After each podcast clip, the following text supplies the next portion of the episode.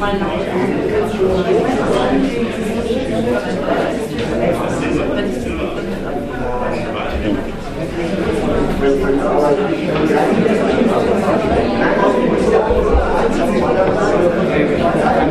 kann man mich so verstehen? Ja. Gut. Also zwei Vorbemerkungen. Die eine betrifft das Thema, was ich heute abhandeln will und auch der allgemeinere Zusammenhang mit Demokratie ist erstens in dem letzten Gegenstandpunkt, da ist ein Artikel über die ganze Snowden-Affäre drin, da kann das also nachgelesen werden.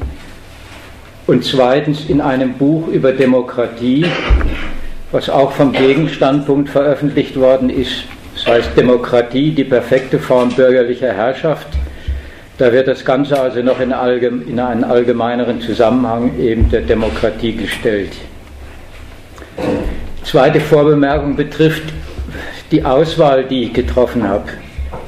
Ich will nicht die ganze internationale Affäre, die sich ja an den Snowden geknüpft hat, den ganzen diplomatischen Streit, den das aufgerührt hat, die Hinweise auf, naja, da findet Spionage zwischen Staaten statt, Wirtschaftsspionage und so weiter, das will ich nicht erstmal zum Thema machen. Wenn es gewünscht wird, kann man da auch noch drüber reden.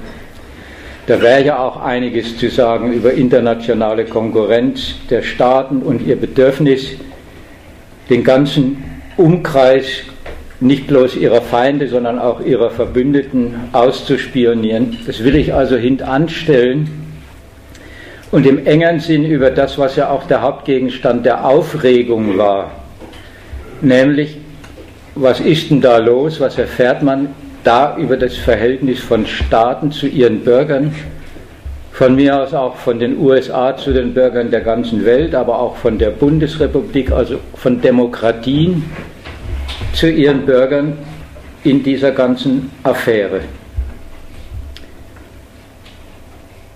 Ich will das in fünf jeweils nicht so furchtbar lange Kapitel unterteilen. Das erste ist, was überhaupt die Enthüllungen vom Snowden angeht und da schon mal ein Hinweis auf den Standpunkt und das, was der damit gewollt und vertreten hat. Als zweiten Punkt die öffentliche Diskussion kennzeichnen, die darum stattgefunden hat, um diese Enthüllungen, um dann als dritten Punkt überhaupt über die zugrunde liegende Sache mal zu reden, also den Inhalt und Zweck des ganzen staatlichen Ausforschungswesens. Das, was auch in der Ankündigung oder auch im Titel äh, angesprochen war, wie steht es eigentlich um das Verhältnis von Freiheit und Sicherheit?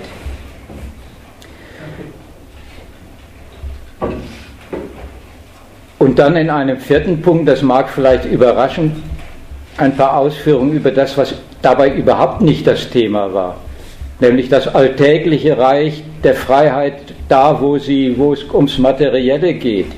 Also das, was ein Staat eigentlich dann mit Observierung und so weiter unter seiner Hoheit wirklich organisiert und wie da Freiheit vorkommt und was sie ist und will da zum Schluss noch einmal auf die öffentliche Debatte eingehen, weil sich von da aus noch ein paar Bemerkungen dazu lohnen. Also zum ersten Punkt Snowdens Enthüllungen. Ja, das ist bekannt, was der da aufgedeckt hat. Ein umfassendes Datenerfassungswesen von allen Bürgern, von jedem Verkehr unter ihnen und das von Amerika aus zumindest sehr global. Da haben die US-Dienste ihre entsprechenden Programme. Dann hat man erfahren, Großbritannien greift da auf die entsprechenden und entscheidenden Schaltstellen zu. Und da findet Konkurrenz und Kooperation dann auch mit deutschen Nachrichtendiensten statt. Das ist ja alles nach und nach rausgekommen, wenn es nicht sowieso schon vorher bekannt war. Und für all das werden die elektronischen Medien umfassend genutzt. Da gibt es dann auch die einschlägigen Hilfen durch die Internetunternehmen. Also die ganze fortgeschrittene Kommunikationstechnologie ist eigentlich ein einziges Eldorado der insgeheim hergestellten staatlichen Transparenz Also das alles klar findet im Geheimen statt und die Aufdeckung dieser Praktiken, das hat ja der Snowden erfahren und damit hat er auch gleich gerechnet, die wird rigoros verfolgt und gilt als staatsgefährdendes Verheimnis, Geheimnisverrat und als Staatsverbrechen. Also der hat was Doppeltes aufgedeckt, nämlich einmal, dass das ein allgemein übliches Vorgehen ist, alle machen es, also alle Staaten, machen es ausgiebig mit und gegeneinander. Und es ist offenbar ein Kernanliegen demokratischer Staaten, auf dessen von der Öffentlichkeit abgeschirmten, also unbehelligten Ausübung sie bestehen und wer sie da stört, der wird zum, ja eben als Staatsverbrecher, als Geheimnisverräter verfolgt. Also da liegt ein anerkannter demokratischer Sonderfall vor. Ein Sonderfall von den normalen demokratischen Regeln, von der normalen Rechtsbindung, die sich der Staat gibt und an die er sich auch ansonsten hält. Da gibt er sich ein Sonderrecht, auch in Bezug auf die Bürger und den Schutz der Person aber auch innerhalb der demokratischen Institutionen. Bekanntlich ist das Parlament nicht mit solchen Sachen befasst, sondern da gibt es schon wieder einen Geheimdienstausschuss. Also das steht erstmal im Unterschied zu den sonstigen politischen Maßnahmen und auch nicht zur, auch im Unterschied zu sonst zur öffentlichen Diskussion. Genau das wollte der Snowden durchbrechen. Was ihn da erschreckt hat und ja auch, worüber man ja auch erschrecken kann. Das ist dieses Kombinat aus Geheim und Totalität, Totali, also Totalitarismus, eine Totalität der geheimen Datensammlung. Eine Praxis eigentlich so weit gesehen, wo sich der demokratische Staat von Diktaturen überhaupt nicht unterscheidet, jedenfalls das, was er denen zum Vorwurf macht, was er da ächtet, das ist offenbar soweit jedenfalls gewöhnliche Praxis, dass nehmen sich Demokratien heraus, dieses Recht geben sie sich, den Bürger eigentlich auf Schritt und Tritt irgendwie datensammlungsmäßig auszuspionieren und das eigentlich heutzutage viel umfassender und, wenn man so will, viel eleganter und perfekter, als das die Stasi gekonnt hat. Da ist Snowdens Sicht dazu, die ja von vielen geteilt wird, naja, das ist ein Angriff auf die Bürgerfreiheit. Diese staatliche Datensammlung ist ein unerträglicher Eingriff in die Privatsphäre. Ich lese mal das schlagende Zitat vor, mit dem der seine Kritik vorgetragen hat. Die NSA, also die National Security Agency, hat eine Infrastruktur aufgebaut, die es erlaubt, fast alles abzuhören. Damit wird ganz automatisch das meiste an zwischenmenschlicher Kommunikation aufgenommen. Es muss noch nicht einmal beabsichtigt sein. Naja, ein kleiner Spaß. Wenn ich mir Ihre E-Mails oder das Telefon Ihrer Frau ansehen wollte, so könnte ich das tun. Ich komme an Ihre E-Mails, Ihre Passwörter, Ihre Telefonverbindungen, Ihre Kreditkarten, ich möchte nicht in einer Gesellschaft leben, die solche Dinge tut. Ich möchte nicht in einer Welt leben, in der alles, was ich mache und sage, der Name jedes Gesprächspartners, jeder Ausdruck von Kreativität, Liebe oder Freundschaft aufgezeichnet wird. Ich möchte das nicht unterstützen und bin nicht bereit, das zu akzeptieren. So was kritisierte naja, er fasst den Zweck der ganzen Sache überhaupt nicht ins Auge, sondern er spricht von der Möglichkeit, das alles, von dem er sagt, was die nichts angeht, alles Private auszuspionieren.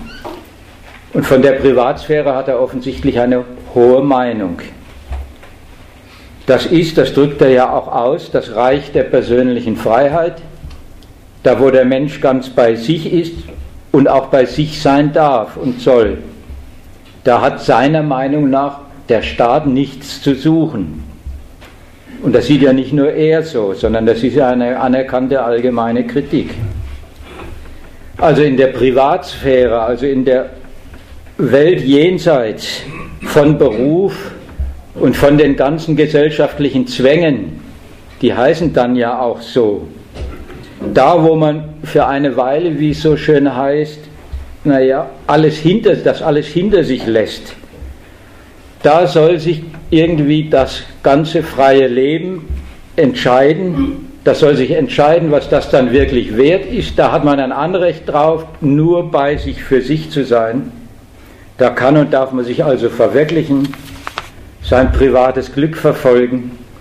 Also da soll der Bürger endlich ganz frei sein und frei in dem Sinn, also sich nur auf sich und andere beziehen zu können, eben was das Wort privat sagt, ungezwungen nur nach seinem eigenen Wollen sich ausleben können.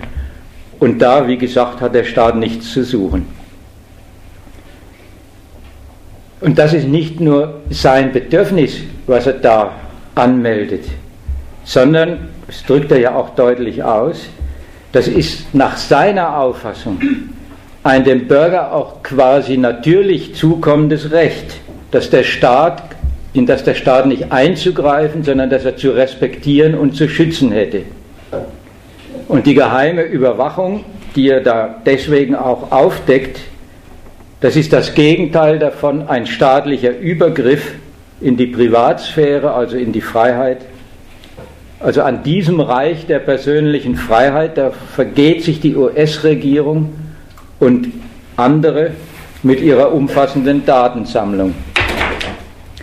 Und damit, so seine Auffassung, vergehen sie sich dann auch an dem demokratischen Auftrag, den sie haben, nämlich diese Freiheit, die dem Bürger zusteht, zu schützen. Das wollte er aufdecken und setzt dabei natürlich auf öffentliche Empörung, mit der rechnet er und die soll dann die Regierungen unter Druck setzen. So, was hat die Öffentlichkeit, an die er damit appelliert, daraus gemacht? Das wäre jetzt mein zweiter Punkt, die kritische Debatte über Freiheit und Sicherheit, die Snowden mit seinen Enthüllungen angestoßen hat. Es hat ja viel öffentliche Aufregung gegeben, übrigens wie immer, wenn die staatliche Praxis staatliche Geheimnistuerei, von der irgendwie jeder weiß, von der auch jeder weiß, was da passiert. Aber wenn die mal wieder öffentlich wird, also da haben sie die Empörung vom Snowden total geteilt. Ja, aufdecken, hinter die Kulissen der Macht schauen, wie wenn es da noch furchtbar viel zu entdecken gäbe, was man über die Grundsätze, Absichten und Taten nicht ohnehin wüsste. Das ist halt eine Leidenschaft der Öffentlichkeit, dafür erklärt sie sich ja zuständig. Das macht sie mit ihrem Enthüllungsjournalismus ja selber und da hat Snowden sie also auch bedient. Wir schauen der Politik auf die Finger. Aber die Debatte, die, die sie dann angezettelt hat, was sie mit den Enthüllungen dann angestellt hat, die geht in eine etwas andere Richtung als das, was sich Snowden da gedacht hat. Nämlich, die geht fast ausschließlich und sehr intensiv um den Gegensatz, den Sie da entdeckt haben wollen, von Freiheit und Sicherheit. Das, das war so der öffentliche Tenor, ist ein furchtbares Dilemma, nämlich ein Dilemma zwischen eigentlich zwei unhintergehbaren höchsten Werten. Da liegt das hat ja jeder irgendwie mitgekriegt aus den ganzen öffentlichen Stellungnahmen, sowas wie ein Wertekonflikt vor. Ja, das sind zwei einander widersprechende staatliche Pflichten gegenüber sich und vor allem auch gegenüber seinen Bürgern, die nie zur Zufriedenheit zu lösen sind. Also da ist die Debatte gleich auf der allerhöchsten Ebene. Eben von Freiheit, wurscht welche, als einem schützenswerten Gut und von Sicherheit als einem ja auch zu schützenden, unvermeidlichen und dann aber eben leider auch unvermeidlichen und oft zu weitreichenden Eingriff in das Freiheitsrecht der Bürger im Interesse halt des Schutzes von Staat und Bürger. Der Inhalt, welche Freiheit, was ist da eigentlich Freiheit, welche Sicherheit, was wollen freie Bürger, welche Art ist ihre Freiheit, um welche Sicherheit geht es da, wer bedroht da eigentlich wen wie, wogegen wappnet sich der Staat dann, wenn er seine Bürger ausforscht, das ist alles nicht weiter erklärungswürdig und mit dem Hinweis, es gibt doch genügend, die man beaufsichtigen muss, es gibt doch genügend Feinde, Feinde der Freiheit und so weiter, damit eigentlich erledigt.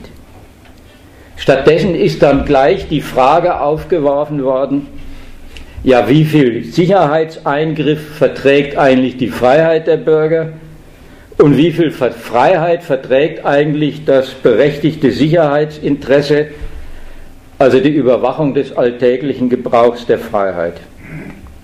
Und dabei ist einfach unterstellt, dass Staat und Bürger gemeinsam den obersten guten Zweck Freiheit und genauso den obersten guten Zweck Sicherheit haben und teilen und der Staat in beiden Fällen quasi sowas wie der Beauf als Beauftragter der Bürger agiert. Und dass er da immer beides gegeneinander sichern muss. Eigentlich, wenn man es mal unbefangen betrachtet, gibt die ganze öffentliche Debatte damit zu Protokoll, dass es das eine ohne das andere nicht gibt, dass das also in dem Sinne vielleicht gar keine getrennten, widerstreitenden staatlichen Aufgaben sind, wenn Freiheit nie ohne die andere Seite zu haben ist. Und wenn Sicherheit immer darauf bezogen ist, sie soll die Freiheit schützen. Was aber in der öffentlichen Debatte auffällt, ist, dass da eigentlich immer nur der leere Gegensatz festgehalten worden ist. Dass eins, ein dieser Güter immer die unvermeidbare Einschränkung des anderen ist. Und was sie bei dem Gegensatz der Überwachungspraktiken zu den Vorstellungen, die man da hat, nämlich dass der Staat als Freiheitsdiener unterwegs ist, ja durchaus bemerkt haben, das ist dann nicht der Anlass dafür, mal die Frage zu stellen, welcher Art ist dann politische Freiheit? Wenn sie ganz ohne staatlichen Überwachungsapparat nie zu haben ist, wenn von Staatswesen das ganze Überwachungswesen unbedingt für nötig gehalten wird, stimmt vielleicht dann die ganze hehre Vorstellung von Freiheit als dem höchsten politischen Schutzgut gar nicht. Wenn immer gleich in diesem Fall als nächstes kommt, aber deswegen, weil es so ein hohes Gut ist, so ein hohes staatliches Schutzgut, muss es natürlich dann auch immer vom Staat überwacht werden, und zwar genau die, um deren Freiheit es ja da geht. Die öffentliche Debatte zweifelt gar nicht an dieser hehren Vorstellung, sondern hält eben dran fest, da geht es um ein staatlich verbürgtes, alleroberstes Freiheitsrecht, einen obersten politischen Wert, dem der Staat dient, und der staatlichen Überwachungspraxis, die dieser Vorstellung eigentlich irgendwie widerspricht, verleiht sie dann das Gütesiegel eines zweiten staatlich zu verteidigenden obersten politischen Werts.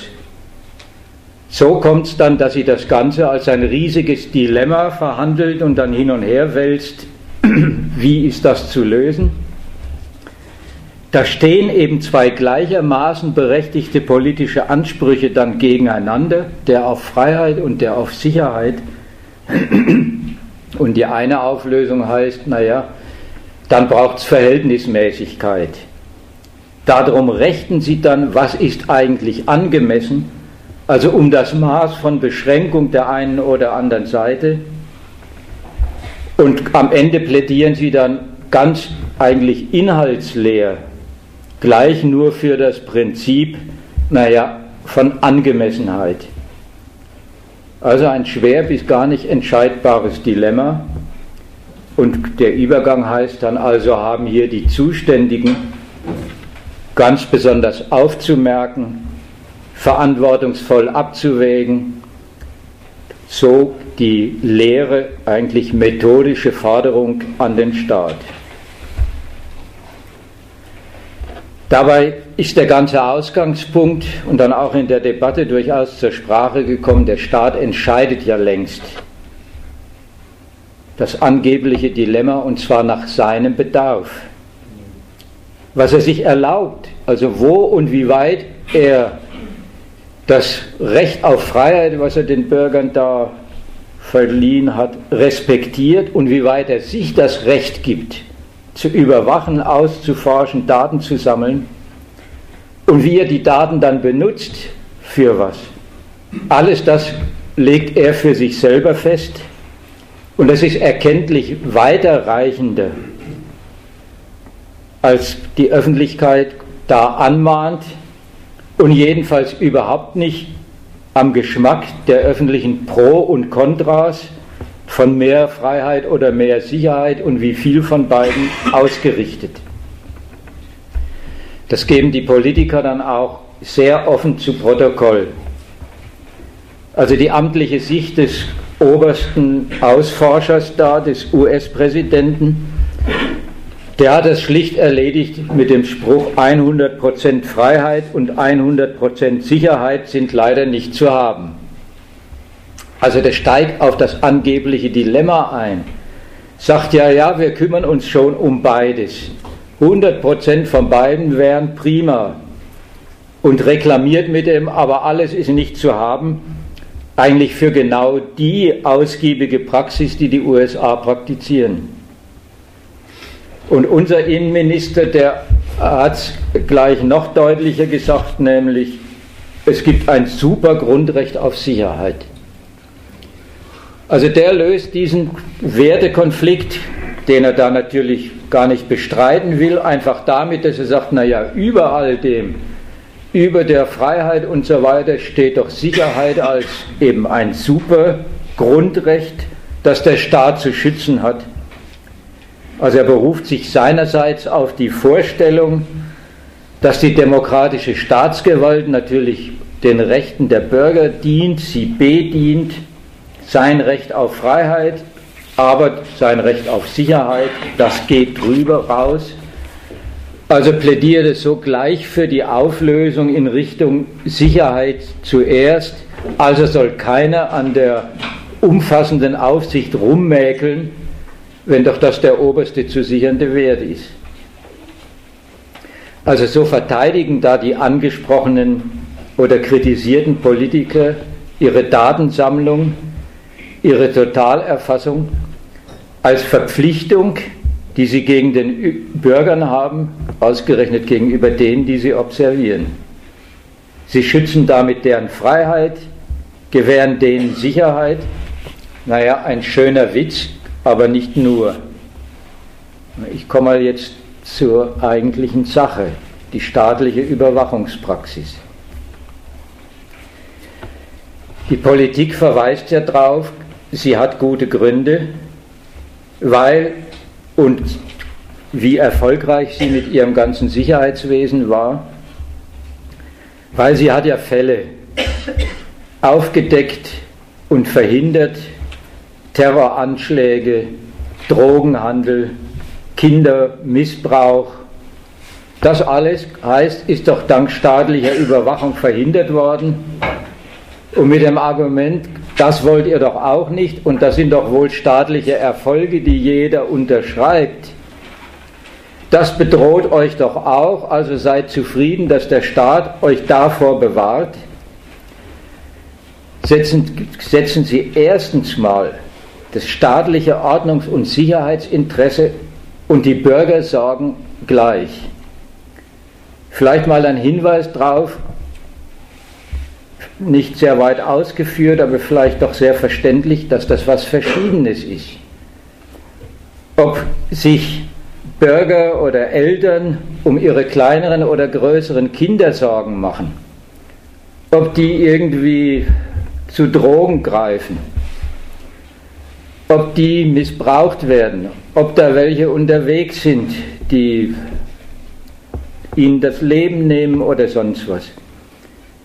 Oder ob der Staat erstens mit dem ständigen Drogengebrauch und dem ständigen Kindermissbrauch rechnet, das rechtlich sanktioniert, Drogengebrauch oder Drogenhandel verbietet, also die, die das machen und die, die es nehmen, im Zweifelsfall kriminalisiert und dann hinter Gittern bringt. Das hat doch nicht, das fällt doch nicht zusammen. Es ist doch was anderes, sowas zu kriminalisieren, damit vielleicht sogar noch nicht mal zu erleichtern und den Umgang damit zu, normal zu machen und seiner, seiner, seiner Strafgewalt zu entziehen, sondern erstmal zu sagen, das ist klar, das sind Fälle fürs Strafrecht, das sind Fälle fürs Ausforschen. Und was er damit zweitens zu Protokoll gibt, ist ja auch, dass er eigentlich immerzu damit rechnet und nach den Gründen davon überhaupt nicht fragt. Naja, und was den Terrorismus angeht, da ist es ja überhaupt eine riesengroße Umdrehung. Da kann man ja erstmal sagen, wo kommen sie denn her, die Terroristen? Der Staat schafft sie ja nicht zuletzt mit seinen Ansprüchen, die er da in der Welt geltend macht, mit seinem machtvollen Auftreten gegenüber anderen Staaten, auch mit seinen Geschäften, mit der Konkurrenz, die er international anzettelt, mit all dem schafft er sich Feinde, die bekämpft er und die bekämpfen auch ihn. Im Zweifelsfall nicht als Staaten, sondern als national gesonnene Bürger, die sich mit ihren beschränkten Mitteln und mit Anschlägen gegen den feindlichen Staat eben zur Wehr setzen und ihn schädigen wollen. Und jetzt soll der Bürger das alles als seine verbrecherische Bedrohung durch Gewalttäter sehen, die ihm nach dem Leben trachten. Dabei ist er doch, wenn überhaupt, ausgerechnet da, im doppelten Sinn bloß das Material des staatlichen Rumfuhrwerkens in der Welt, nämlich einerseits vom eigenen Staat. Da ist ja auch nicht unbekannt, dass der ihn nicht einfach vor Feinden bewahrt, sondern im Zweifelsfall auch auf Feinde losschickt. Und andererseits ist doch auch der politische Terror, der dann irgendwo ziemlich wahllos zuschlägt und der ja dann auch wirklich Bürgerleben kostet, gar nicht gegen den Bürger als Privatmensch gerichtet, sondern gilt ihm als Repräsentanten des verhassten Staats und als solche, also sozusagen als Repräsentant, als Soldat, als Feind, als solcher wird er dann mit Gewalt überzogen. Aber in all dem und in dem Umgang, den der Staat dann damit pflegt, eben mit sowas, dann im Zweifelsfall auch ziemlich gewaltsam mit Recht, Polizei oder auch mit Militär aufzuräumen, da soll man dann den eigenen Staat als den großen Schutzherrn verstehen, soll sich mit dessen Gewalt und dessen Gewalt gegen seine Feinde in eins setzen und sich geschützt sehen. Ausgerechnet da ist leider Gottes dann die Gleichsetzung für die Bürger, also die betroffenen Bürger oder auch die nicht betroffenen Bürger, die meisten sind ja davon dann unmittelbar gar nicht betroffen, da soll dann die Gleichsetzung von Staatsschutz und Bürgerschutz ausgerechnet am einleuchtendsten sein. Oder ist es dann im Zweifelsfall für Nationalisten auch? Aber das ist nur eigentlich eine Vorbemerkung dazu, zu diesen Fällen, um dann als zweites Mal zu sagen, mit solchen Fällen rechtfertigen also mit dem Verweis, hier erledigen wir doch Fälle, wo jeder dafür sein muss. Mit diesem Verweis rechtfertigen Sie eigentlich eine Praxis, die in der Verhinderung solcher eben als anerkannt und völlig in Ordnung gehend behandelt werden, dass man da mit Gewalt zuschlägt und dass man da observiert, die in der Verhinderung solcher Fälle gar nicht aufgeht. Und da kommt ja die Logik zur Geltung, na, das alles wollt ihr doch nicht, also müsst ihr auch für das ganze ausgiebige staatliche Ausforschen und Durchleuchten sein. Weil nach der alten Devise, wer A sagt, wer keinen Terroranschlag will, der muss auch B sagen, der muss auch gleich die Unterschrift unter alles das machen, was der Snowden aufgedeckt hat. Oder dieses andere Bild, was durch die Zeitung ja auch gegeistert ist, naja, um die Stecknadel zu finden, da ist es doch gleich am allerbesten, dass man den ganzen Heuhaufen immer schon durchleuchtet hat. Also werden die ganzen Fälle bloß als Veranschaulichung aufgeführt für eine Berechtigung zu mehr, eben zu allem, was dafür nötig gehalten wird auf diesem Feld, für das ganze umfangreiche Aufsichtswesen. Und das dann dem Prinzip gehorcht, und das ist was anderes als ich Regelfälle, nämlich mir darf erst einmal nichts entgehen der staatlichen Kenntnis darf im Prinzip und umfassend nichts entzogen sein und entzogen werden. Also rechtfertigen Sie mit dem Hinweis auf Ihre erfolgreiche Kontrolle, die Sie da in Sachen Terrorismus oder Kinderschänderei oder Drogenhandel, organisiertes Verbrechen ausüben, eine Praxis, die auf viel mehr zielt, nämlich auf ja, Kontrollierbarkeit sowohl der eigenen wie dann von Amerika, aber ja auch von Deutschland aus, äh, auch auswärtiger Bürger. Also auf was man da gestoßen wird und wofür man da eingenommen werden soll, wofür sie da argumentieren, das liegt sachlich gesehen viel mehr als das, oder vielmehr, nämlich, dass die staatliche Überwachung mehr verfolgt als Kontrolle für den Einzelfall. Der Staat macht da den Standpunkt der Kontrollierbarkeit praktisch wahr. So was ist das. Neben und getrennt vom gesellschaftlichen und privaten Getriebe, unter seiner und, und dann auch unter fremder Herrschaft erfasst er jede nur denkbare private und auch sonstige Regung der Bürger, was die so treiben, was die am Umgang pflegen, wie sie sich untereinander austauschen und macht das alles, um sie, falls gewollt und für nötig erachtet, jederzeit erschöpfend prüfen und überprüfen zu können. Also Sicherheit ist da was sehr weitreichendes, vielleicht was sehr abstraktes, aber umfassendes, nämlich er sichert sich vor jedem bestimmten Verdacht vorsorglich die Möglichkeit, also die Fähigkeit, wenn man so will, die staatliche Freiheit, jede denkbare, nicht genehme Aufführensweise oder auch bloß geäußerte Absicht und Ansicht zu erkennen und jede als staats- und ordnungsgefährdend eingestufte Regung dann sowieso im Vorfeld schon entdecken zu können.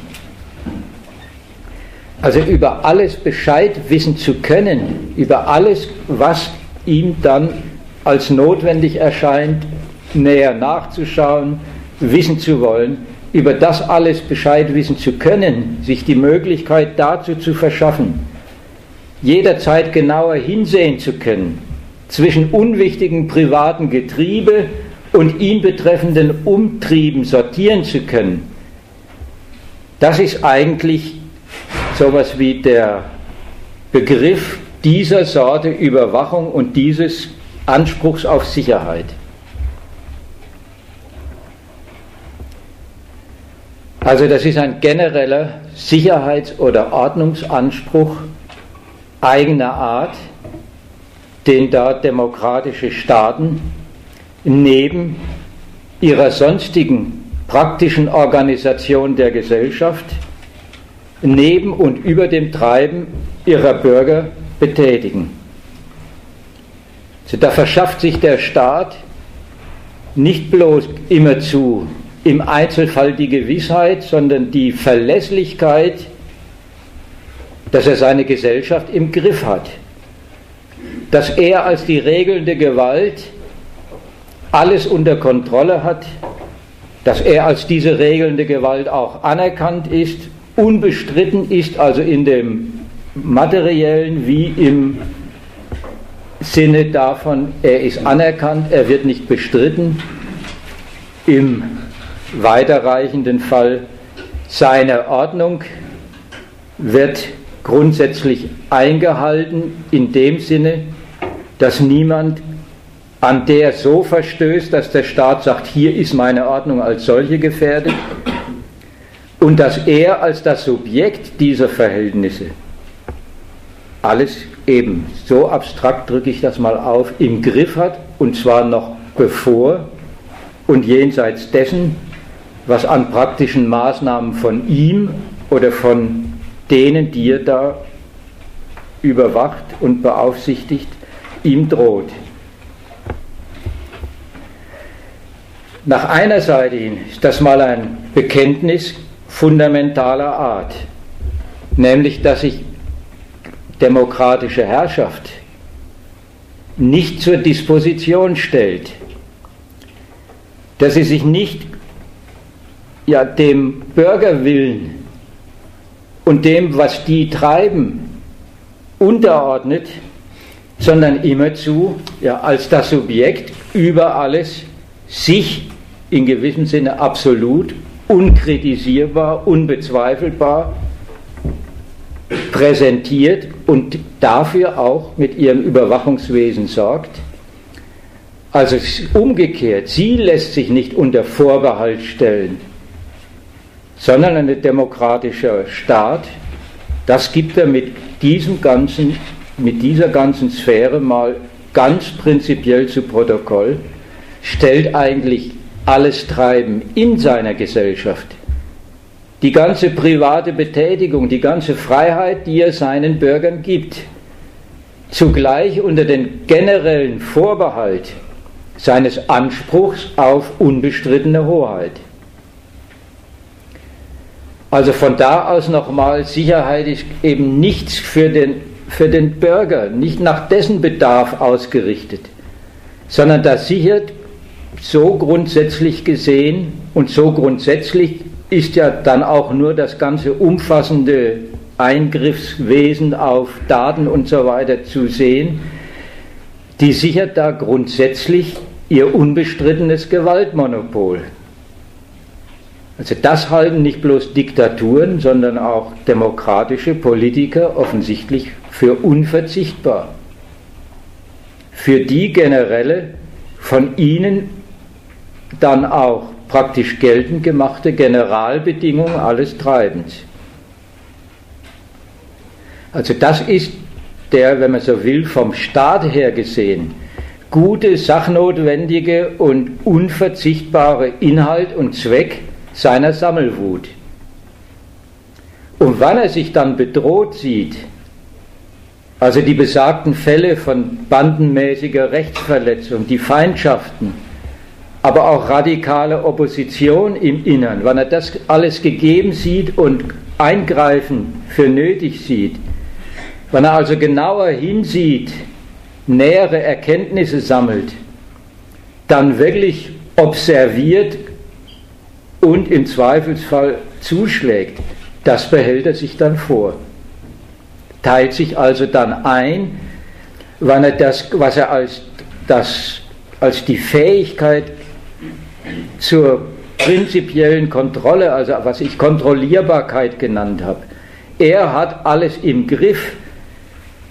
Wenn er von da aus zur Kontrolle im praktischen Sinne, im näheren Sinne schreitet, das behält er sich vor, das teilt er sich ein und das kodifiziert er sogar rechtlich als sowas wie Schranken, an die er sich dabei hält und das gilt dann glatt als Zurückhaltung.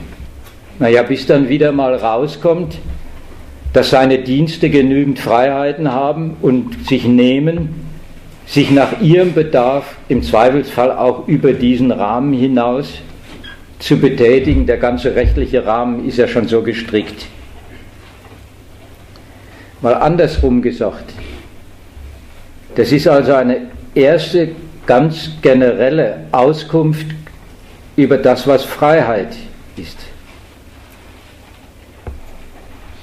Das ist eben kein vom Staat an und für sich zu respektierendes, dem Bürger per se zukommendes Gut. Da hält sich der Staat offensichtlich nicht zurück und schon gleich nicht aus allem heraus, wenn er Freiheit zusichert. Sondern Freiheit, das ist so was wie eine permanente und immerzu dann auch eben mit, dieser, mit diesem Generalvorbehalt versehene Lizenz, über die der Staat ständig die Hoheit behält. Er behandelt das wie eine staatliche Konzession, die er deswegen unter den Generalvorbehalt stellt. Sie unterstellt und sie beruht darauf, dass die Herrschaft respektiert ist und bleibt. Also nicht eigentlich verpflichtet nicht er sich da zum Dienst an der Freiheit seiner Bürger, sondern er verpflichtet die Bürger mit der Freiheit, die er ihnen gibt und mit diesem Generalvorbehalt, mit dem er sie versieht, auf sich. Also eigentlich ist die elementarste beschränkende Bedingung von Freiheit Loyalität gegenüber der Herrschaft und ihren Einrichtungen, also ihrer ganzen Ordnung. Wenn man es mal positiv ausdrückt, heißt das dann aber auch, Freiheit wird dafür und dann auch nur dafür gewährt, dass sie den Bestand der Herrschaft sichert.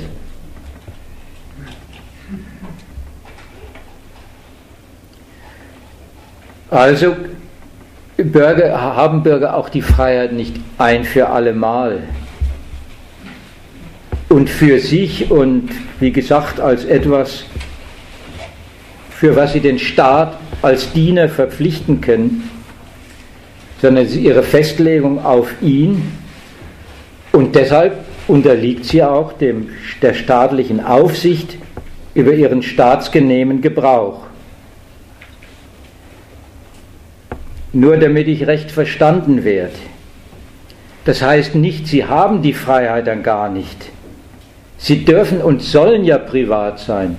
Ich komme da noch drauf, sie dürfen und sollen ja auch ansonsten gesellschaftlich ihre Freiheit betätigen, ihren Interessen nachgehen, soweit sie staatlich erlaubt und geregelt sind.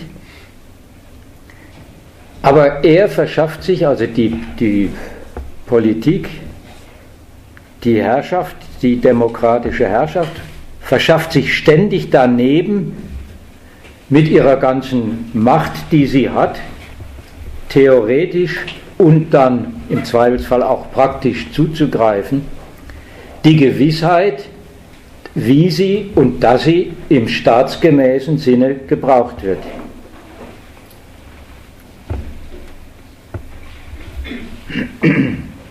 Also die Freiheit bleibt dabei und ist dabei gewahrt, und das Ganze ist ja für den, der sich normal rumtreibt, noch nicht mal bemerklich.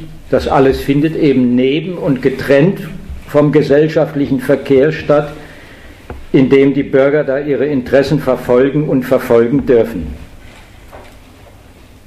So, das ist, soweit eben diese Grundbedingung eingehalten wird, kein Eingriff in den gesellschaftlichen Alltag, sondern sowas wie ein stillschweigendes, permanentes Rückversicherungswesen des Staats über das Treiben seiner Bürger. Und das gehört zu seinem Anspruch, ich bin das Subjekt dieser Verhältnisse und als solches auch der Herr über sie offensichtlich dazu.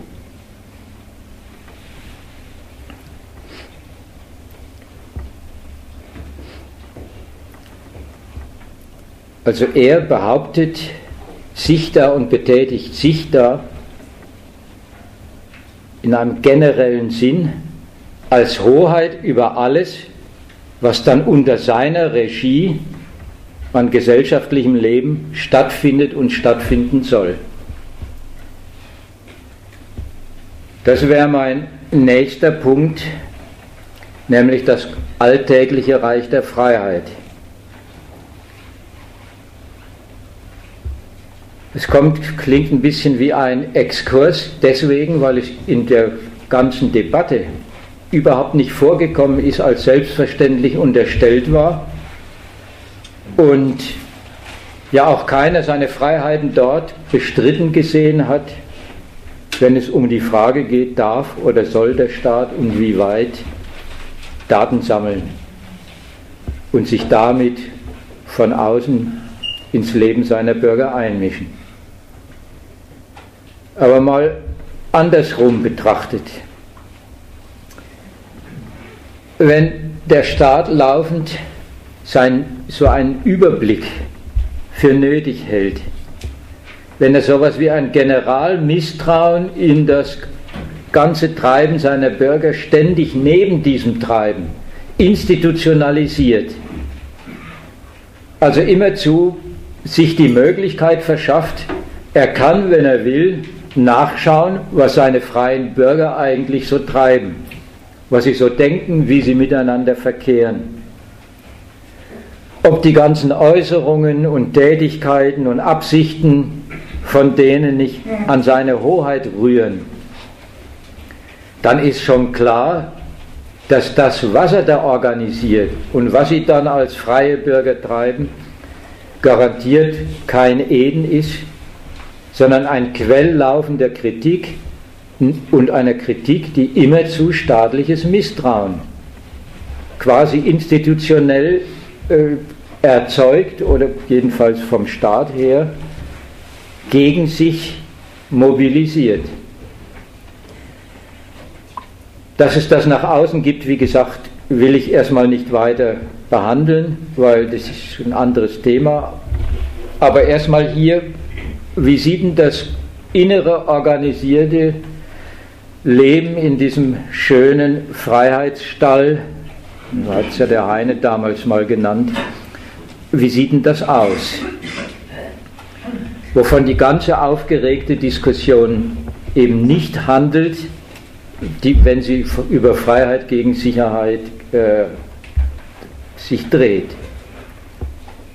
Also ich will mal diese Leerstelle ein bisschen ausfüllen und von da aus, wie gesagt, am Schluss nochmal einen Blick auf die Debatte werfen.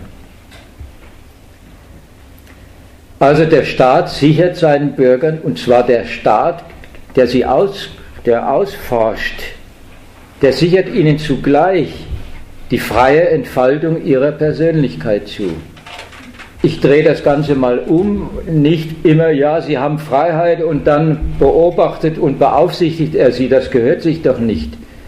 Sondern ich wollte mal andersrum sagen, derselbe Staat,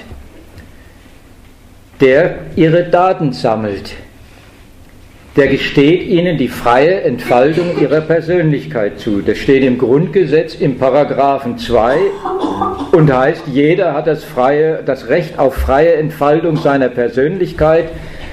Naja, soweit er nicht das Recht anderer verletzt und gegen die verfassungsmäßige Ordnung und das Sittengesetz verstößt. Also erstens, ich will dann ein paar Bemerkungen zu machen, weil das ist so der generelle Freiheitsparagraph, das, sind, das ist die Freiheit, die der Staat seinen Bürgern prinzipiell gewährt. Also freie Entfaltung, wenn man sich da vorstellt, naja, da kann ich dann meinen Interessen nachgehen, meinen Willen zur Geltung bringen und so weiter, ist offensichtlich keine Selbstverständlichkeit, sondern ein Werk staatlicher Erlaubnis. Also es ist von vornherein gleich ein Verhältnis zur politischen Instanz, die den Interessen dann eine erlaubte Weise ihrer Betätigung zuweist. Nichts ist selbstverständlich, alles hängt am Erlauben. Und da ist dem Menschen also damit, dem, dem, der da sich frei entfalten darf, der dieses Recht hat, eben mit dem Dürfen, auch gleich ein ganzes Verhältnis zu seinem eigenen Wollen, gleich mit eingeschrieben. Nämlich egal, was man will, man ist darauf bezogen, ja, freie Entfaltung, dieses Recht, was heißt das, was darf ich, wie weit gilt denn dann mein Wille? Und das ist also in gewissem Sinn, ja, er darf, aber er darf dann auch nur so weit wie, also eine Ermächtigung und eine Relativierung gleichermaßen durch die vom Staat gewährte Erlaubnis durch dieses Recht. So, was dürfen Sie denn jetzt? Naja, Bürger dürfen sich freie Entfaltung der Persönlichkeit heißt, dürfen sich um sich selber kümmern. Da gibt es keine inhaltliche Vorschrift. Da ist sogar die Erlaubnis, er darf seinen Interessen ziemlich rücksichtslos nachgehen. Aber das muss er dann auch, also er muss sich dann auch um sich selber kümmern und nur um sich kümmern. Da ist also und rücksichtslos in dem Sinn, weil der Staat gleich die nächste Bedingung dann nachschiebt, nämlich soweit er nicht das Recht anderer verletzt. Naja, mal, mal einen Augenblick eine Fehlanzeige gemeldet. Da ist also von vornherein klar, da geht es nicht um, um Absprache, um Organisation, gemeinsame Organisation, vernünftige Absprache zwischen den Bürgern, um Einigung und Planung oder was man sich alles an einem anderen Verkehr, einem vernünftigeren Verkehr über Leuten vorstellen könnte, als du darfst dich frei geltend machen, soweit wie du nicht in dasselbe Recht anderer eingreifst, gegen das verstößt. Also mal so gesagt, das erste Prinzip der Freiheit ist eigentlich Rücksichtslosigkeit, die da ins Recht gesetzt wird, zu der da der Mensch ermächtigt wird und zugleich die Rücksicht auf den anderen, die nur durch das Recht, durch das vom Staat zugestandene gleiche Recht des anderen ihm aufgenötigt wird als äußere Schranke. Dann eben auch mit Rechtsgewalt. Also die Schranke heißt, die liegt am gleichgearteten freien Willen aller anderen. So, da ist also der freigesetzte Privatwille ein einziger Gegensatz. Meine Freiheit gegen deine Freiheit. Privates Interesse kontra privates Interesse. Also lauter Kollisionen, von denen der Staat dann auch festlegt,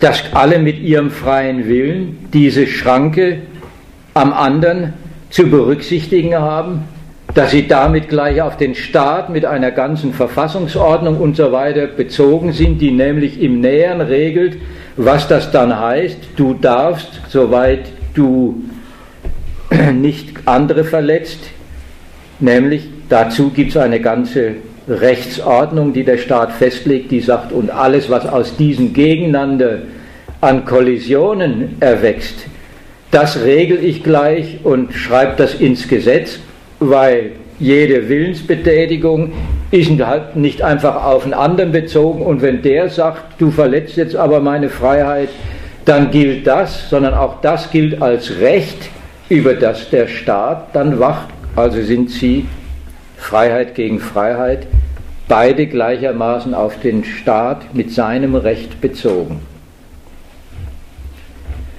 So, das klingt noch sehr, soll man sagen, inhaltsleer.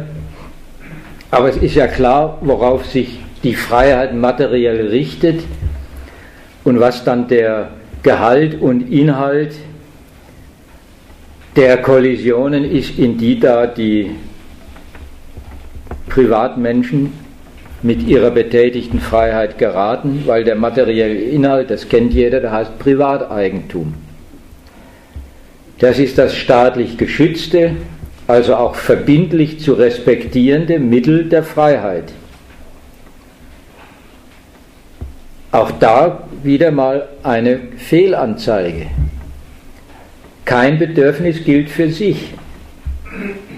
Aller Reichtum ist eigentlich gesellschaftlich vorhanden, aber schon vom Grundgesetz her in einer Art und Weise, dass er Privateigentum ist, also das Mittel und Objekt der Freiheit anderer, deren Verfügungsmacht unterliegt. Das, was mein Eigentum ist, das unterliegt meiner Verfügungsmacht und das, was das Eigentum anderer ist, an dem habe ich meine materielle Schranke. Also an dessen Anrecht drauf über diese Dinge, über diese Mittel, wurscht was es ist, wurscht wie sehr ich die brauche oder bloß aus irgendeinem anderen Grund haben will, unabhängig davon, die gehören dem, von denen bin ich erstmal ausgeschlossen. Also muss ich den Willen des anderen respektieren, ihn als Eigentümer respektieren und sein Eigentümerinteresse bedienen, wenn ich was haben will. Genauso umgekehrt mit meinem Eigentum kann ich dann aber auch den Respekt verlangen, ich will bedient werden, das ist der andere mir schuldig, materielle Dienste. Den Gegensatz, den das enthält, kennt jeder, der ist geläufig vom Alltag als Käufer und Verkäufer. Dieser Gegensatz, was er schön, was ich so, wenn man so will, und was der Staat auch so abstrakt Freiheit gegen Freiheit, freie Entfaltung gegen freie Entfaltung da ins Grundgesetz geschrieben hat, das kennt man als Preis der Sachen. Ja, der Käufer, der muss einen Preis bezahlen und er will einen möglichst niedrigen bezahlen. Und der Verkäufer, der kann einen verlangen und er will möglichst hohen. Und noch handfester und in gewissem Sinn problematischer wird der ganze Gegensatz ja dann, wenn es um Unternehmer und abhängig Beschäftigte geht. Wenn es also darum geht, dass sich das Eigentum dann auch unterschiedlich verteilt, der eine also mit dem Eigentum gleich eine Verfügungsmacht über lauter Mittel hat, die, von denen der andere ausgeschlossen ist, wenn der zu wenig Eigentum hat, wenn es also um den Unterschied geht von als Eigentümer vermehrt man sein Eigentum oder als einer, der davon wenig hat, ist man darauf angewiesen, Geld zu verdienen, damit man leben kann. Die ganzen Gegensätze zwischen den schönen, freien Privatpersonen sind also überhaupt keine Willkür. Da liegt kein leeres Wollen vor, sondern da geht es um Eigentum haben, erwerben, sich diese ökonomische Privatmacht aneignen. Das ist eigentlich der konkurrierende, also der gegensätzliche Zweck, den alle betreiben, die da als Eigentümer, als Privatpersonen mit mehr oder weniger Eigentum miteinander in Verkehr treten. Und je nachdem eben, ob man genügend Eigentum hat oder nicht, scheiden sich dann die Geister scheiden sich auch, wie weit das Eigentum zum materiellen Zwang wird, sich dem Eigentümer mit seiner Arbeit verfügbar zu machen, ihn da zu bedienen mit seinem Interesse an mehr Geld zu produzieren, oder ob das Eigentum eben einem die gewisse Freiheit gibt, es zu vermehren und sich dafür Arbeit, Arbeitskraft abhängig Beschäftigte, Lohnarbeiter dienstbar zu machen.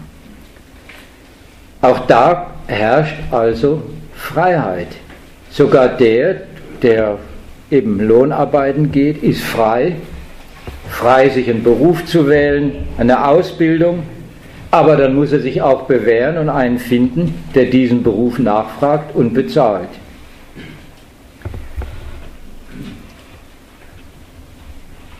So, das ist mal so ein, soll man sagen, ein etwas vielleicht abstrakter, aber hoffentlich verständlicher Blick auf, was ist eigentlich das Reich der materiellen Freiheit. Und das beaufsichtigt und schützt und organisiert der Staat ja dann mit seiner Rechtsgewalt.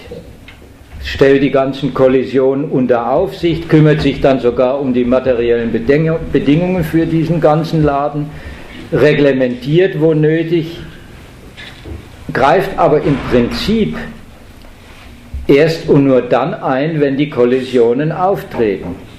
Also er schreibt nicht vor, du musst folgende Arbeit verrichten. Oder er schreibt auch Kapitalisten nicht vor, du musst folgendes Geschäft betreiben. Alles fällt unter die Freiheit, aber die Schranken, die Gegensätze, die da drin enthalten sind, des Eigentums, des Arbeitens, des, des Unternehmertums, die sind alle rechtlich kodifiziert und die hütet er dann auch mit dem Recht, das ist nicht umsonst ein Riesenapparat.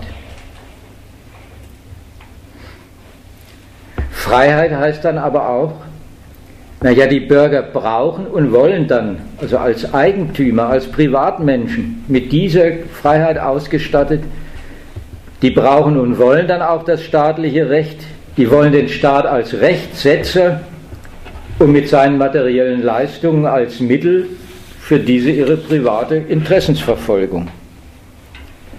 Also da kriegt der Staat mit all seinem Recht den Charakter einer notwendigen, einer unverzichtbaren, ja einer dienstbaren Instanz für die eigenen Interessen gegen andere. Und einer Instanz, die dann zugleich diesem Anspruch, ich brauche dich, gib mir äh, genügend Recht, schaffe die Bedingungen, unter denen ich mich dann privat ordentlich reproduzieren kann, die diesem Anspruch immer nicht genügt. Also laufen sie zugleich ständig unzufrieden rum mit den Schranken, die der Staat ihnen auferlegt. Lauter, aus der Konkurrenz kommen lauter beschädigte Interessen, die die Geschädigten dann immerzu auch auf das Versagen der Politik und des Rechts zurückführen, kennt das ja, lauter Anklagen wegen Ungerechtigkeit, Anträge auf bessere Bedingungen, auf ein anderes Recht, immerzu für das eigene Privatinteresse.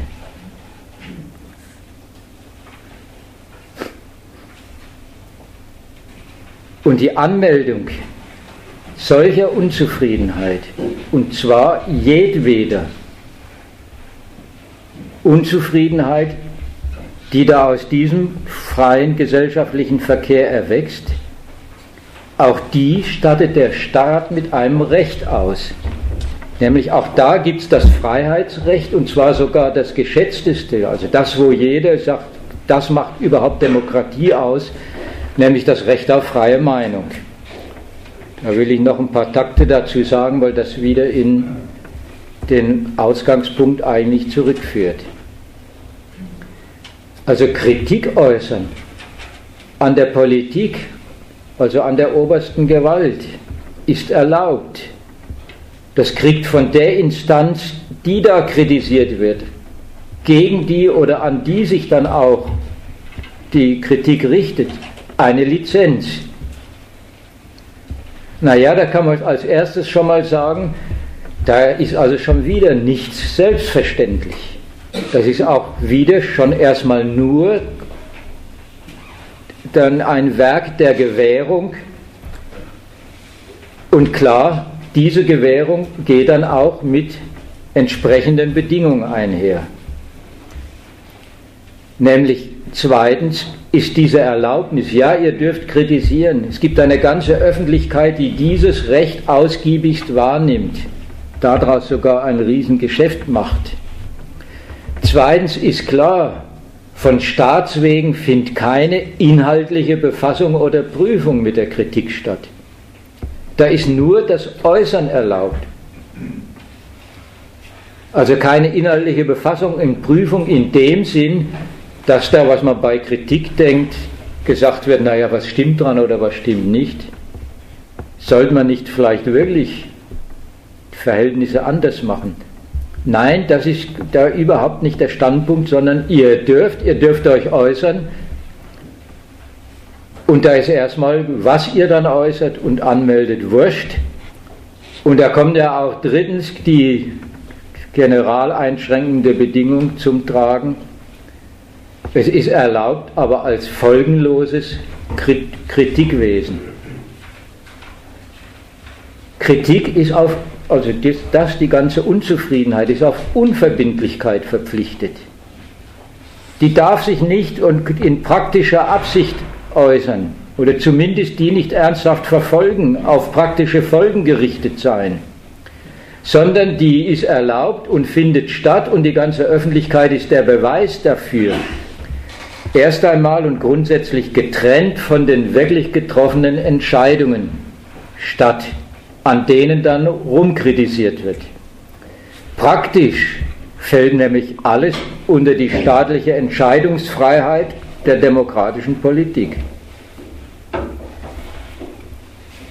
Mal einen kurzen Blick auf den Unterschied zu Diktaturen, also was hier Freiheit heißt.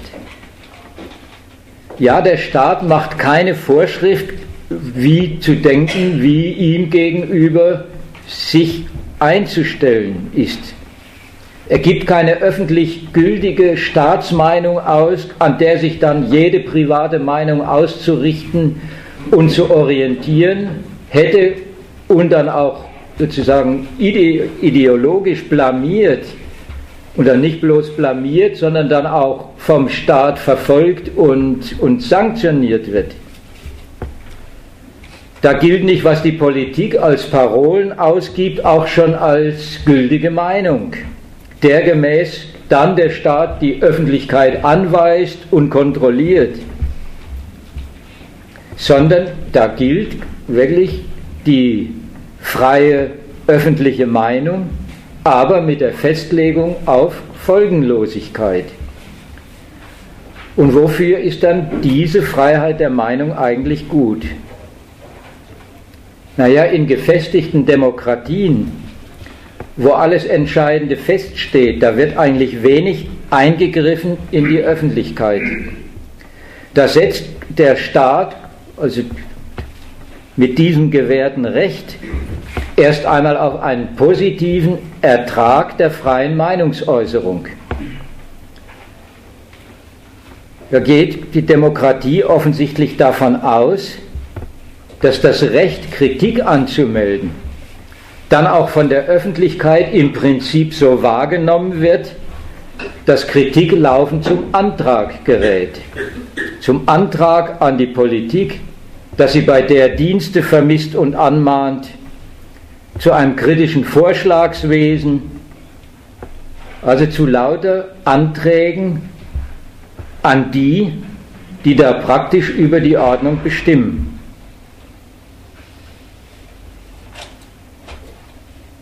Da geht der Staat also davon aus, dass er selber und die von ihm gestiftete Konkurrenzordnung bei dieser Kritik außen vor bleiben und außen vor heißt nicht äh, ausgelassen, weggelassen werden, sondern außen vor, dass sie zur positiven Adresse aller Kritik und Beschwerden werden und als solche dann auch damit bestätigt sind. Also mit dem Recht auf freie Äußerung von Unzufriedenheit, von Kritik wird die ganze konkurrierende Privatbürgermannschaft immerzu auf die Politik als zuständige Adresse für ihre Beschwerden ausgerichtet, hinorientiert. Und dabei ist unterstellt, dass die ganze Ordnung, also die Festlegung auf Konkurrenz, Konkurrenz ums Eigentum, auf eine Politik, die das von oben mit ihrer Gewalt, mit Recht ausgestaltet und betreut, und als nationalen Standard organisiert, dass das im Prinzip akzeptiert ist und sich alle Beschwerden auf den Staat verwiesen wissen und das in Inhalt und Form auch zu erkennen geben. Naja, und deshalb und gerade auch hier, also wo die Bürger sich gar nicht mehr in dem ganzen rechtlich geregelten und ökonomisch zementierten Eigentumsverhältnissen praktisch bewegen, sondern da, wo sie ihre jeweiligen Schädigungen und Ansprüche theoretisch verarbeiten, Da ist dann deswegen der Staat aber auch zugleich auf der Hut. Wo Kritik nicht verlässlich auf Basis der Anerkennung und der gegebenen Staatsordnung geäußert wird und von dieser Anerkennung zeugt, sondern die, den Staat selber kritisiert und schon gleich, wo sie auf praktisch-politische, solche praktisch-politischen Konsequenzen aus ist, also im Zweifelsfall abweichende Parteien. Oder auch irgendwelche linken Umtriebe, im Zweifelsfall aber auch rechte Umtriebe. Und das Recht, wenn sie dann mit Privatgewalt am, gegen die Ordnung vorgehen, also am, vom Staat gleich als Angriff auf sein Gewaltmonopol verstanden werden. Das alles ist selbstverständlich nicht mehr geduldet. Und deshalb hat auch diese Freiheit von Haus aus die große Schranke. Freie Bürgermeinung darf nicht zur Generalkritik ausarten, das ist verfassungswidrig, das ist ein egal wie bloß theoretischer Angriff auf die gültige Ordnung, also auf den staatlichen Kommandeur, also ist Staatsfeindschaft und das ist dann schon das ganze fertige Argument, was dann auch jede weitere Auseinandersetzung mit dem Inhalt äh, hinfällig macht. Ja, da ist die Konsequenz klar. Da wird dann nicht mehr argumentiert, sondern der wird überwacht und im Zweifelsfall verboten. Also auch gerade hier in der, in der Sphäre der hochgelobten demokratischen Freiheit, die eben den ganzen entscheidenden Unterschied ausmachen soll zwischen einer legitimen Herrschaft und anderen illegitimen Herrschaften, die der ganze entscheidende Hort der Freiheit sein soll, in der kritische Bürger ihr höchstes Recht erblicken ist eigentlich das Prinzip von Freiheit, von politischer Freiheit mustergültig verwirklicht. Der Staat setzt, stellt die Bürger, setzt die, oder gibt den Bürgern Rechte, setzt den Rahmen und verlässt sich auf den richtigen Gebrauch der Freiheit und sorgt dann für Verlässlichkeit, indem er auf den richtigen Gebrauch daneben hoheitlich achtet und alles kritische Meinen für den Staat überschaubar und kontrollierbar macht. Und das erstens in diesem Fall schon gleich dadurch nicht, dass er laufend überwacht, sondern dass es ja sowieso öffentlich als riesige Öffentlichkeit stattfindet. Und zweitens und daneben natürlich, dass er in seinem Sinne mit seinen Diensten auch noch das alles kontrolliert. Also negativ ausgedrückt ist es Verpflichtung aller Unzufriedenheit auf den Staat. Positiv ausgedrückt ist es Erlaubnis zur freien, nämlich konstruktiven, loyalen Kritik. Also so macht eine demokratische Herrschaft mit ihrer ganzen Öffentlichkeit, die dieses Recht wahrnimmt. Die Unzufriedenheit, die mit den Schädigungen der Konkurrenz und den Alltagsnöten des Geldverdienens und der ganzen Politik und dem Rumfuhrwerken des Staats in der Welt unausweichlich ist, also diese Unzufriedenheit, diese ständig virulente Kritik wird dafür die Herrschaft produktiv gemacht. So mal ganz allgemein ausgedrückt,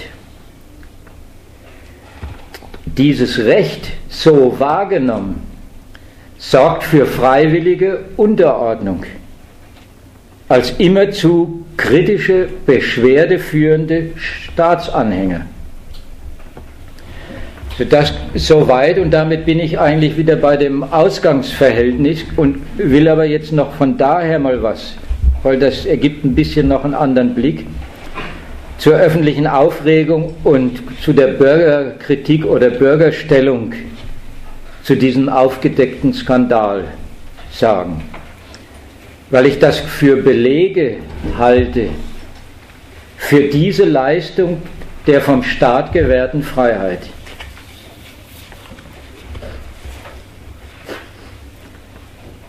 Also erstens mal, dafür war ja jetzt der ganze Ausflug sozusagen in das materielle Reich der Freiheit gut, als erstes mal eine Fehlanzeige.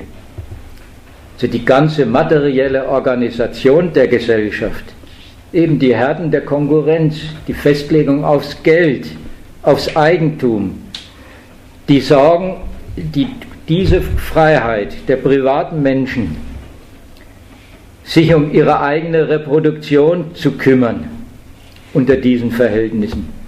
Die ganzen Sorgen, die das mit sich bringt und überhaupt das alles kein Thema. Denn da ist ja klar, diese Freiheit steht ja gar nicht auf dem Spiel, die ist ja gar nicht gemeint und um die dreht sich gar nicht und die wird gar nicht verteidigt, wenn, es, wenn die ganze Abhöraffäre da zum Thema gemacht wird. Die kommt einfach nicht vor. Der ganze Skandal, der unerträgliche Eingriff in die Freiheit, der Gegensatz des herrschaftlichen Bedarfs zum Bürger, so wird jenseits dieser wirklichen Welt der materiellen Herausforderungen und Nöte auf der Freiheit des Meinens ausgemacht und auch nur dort verhandelt.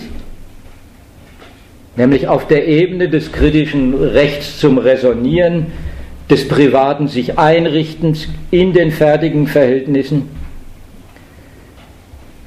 Und zweitens, und auch da, also bei dieser Diskussion, wird dann nicht der wirkliche Gegensatz, die Verpflichtung alles Meinens, aller Kritik auf die organisierende Staatsgewalt ausgemacht und festgehalten. Zum Gegenstand von Kritik wird dieses Kontrollwesen deshalb eigentlich, weil beide Seiten, sowohl der Staat wie die Öffentlichkeit, konsequent auf dieser riesengroßen Verwechslung bestehen, dass die, diese Freiheit, um die es dann da bloß geht, um die es dann aber immer ganz entscheidend geht, ein originäres Anrecht der Bürger sei, dem der Staat dient. Die Öffentlichkeit nimmt so, dass sie sich als oberster Hüter dieses demokratischen Rechts versteht, also durch die staatliche über geheime Ausforschung herausgefordert und dieses Recht in Frage gestellt sieht. Und die Politik andererseits legt Wert darauf, dass sie mit diesem ganzen geheimen Erfassungswesen doch nur ihrerseits am Ende die Freiheit der Bürger schützt und ihnen dient, halt gegen deren Feinde. Die Öffentlichkeit bewältigt den Gegensatz, den sie dann zwischen dem offengelegten Staatstätigkeiten da und ihrem Schutz und ihrem Anspruch auf Schutz der Meinungsfreiheit ausmacht, bewältigt den eigentlich ziemlich problemlos. Wo der Staat jenseits aller alltäglichen Friktionen auf der kritiklosen Anerkennung seines Gewaltmonopols besteht und sich herausnimmt, auch noch das ganze private Meinen und Treiben vorsorglich im Griff zu haben, da verhandelt die Öffentlichkeit diese Praxis einfach immer noch als Dienst am Bürger und seiner Freiheit und wägt dann verantwortlich ab, was ich ja am Anfang geschildert habe, zwischen Freiheit und Sicherheit.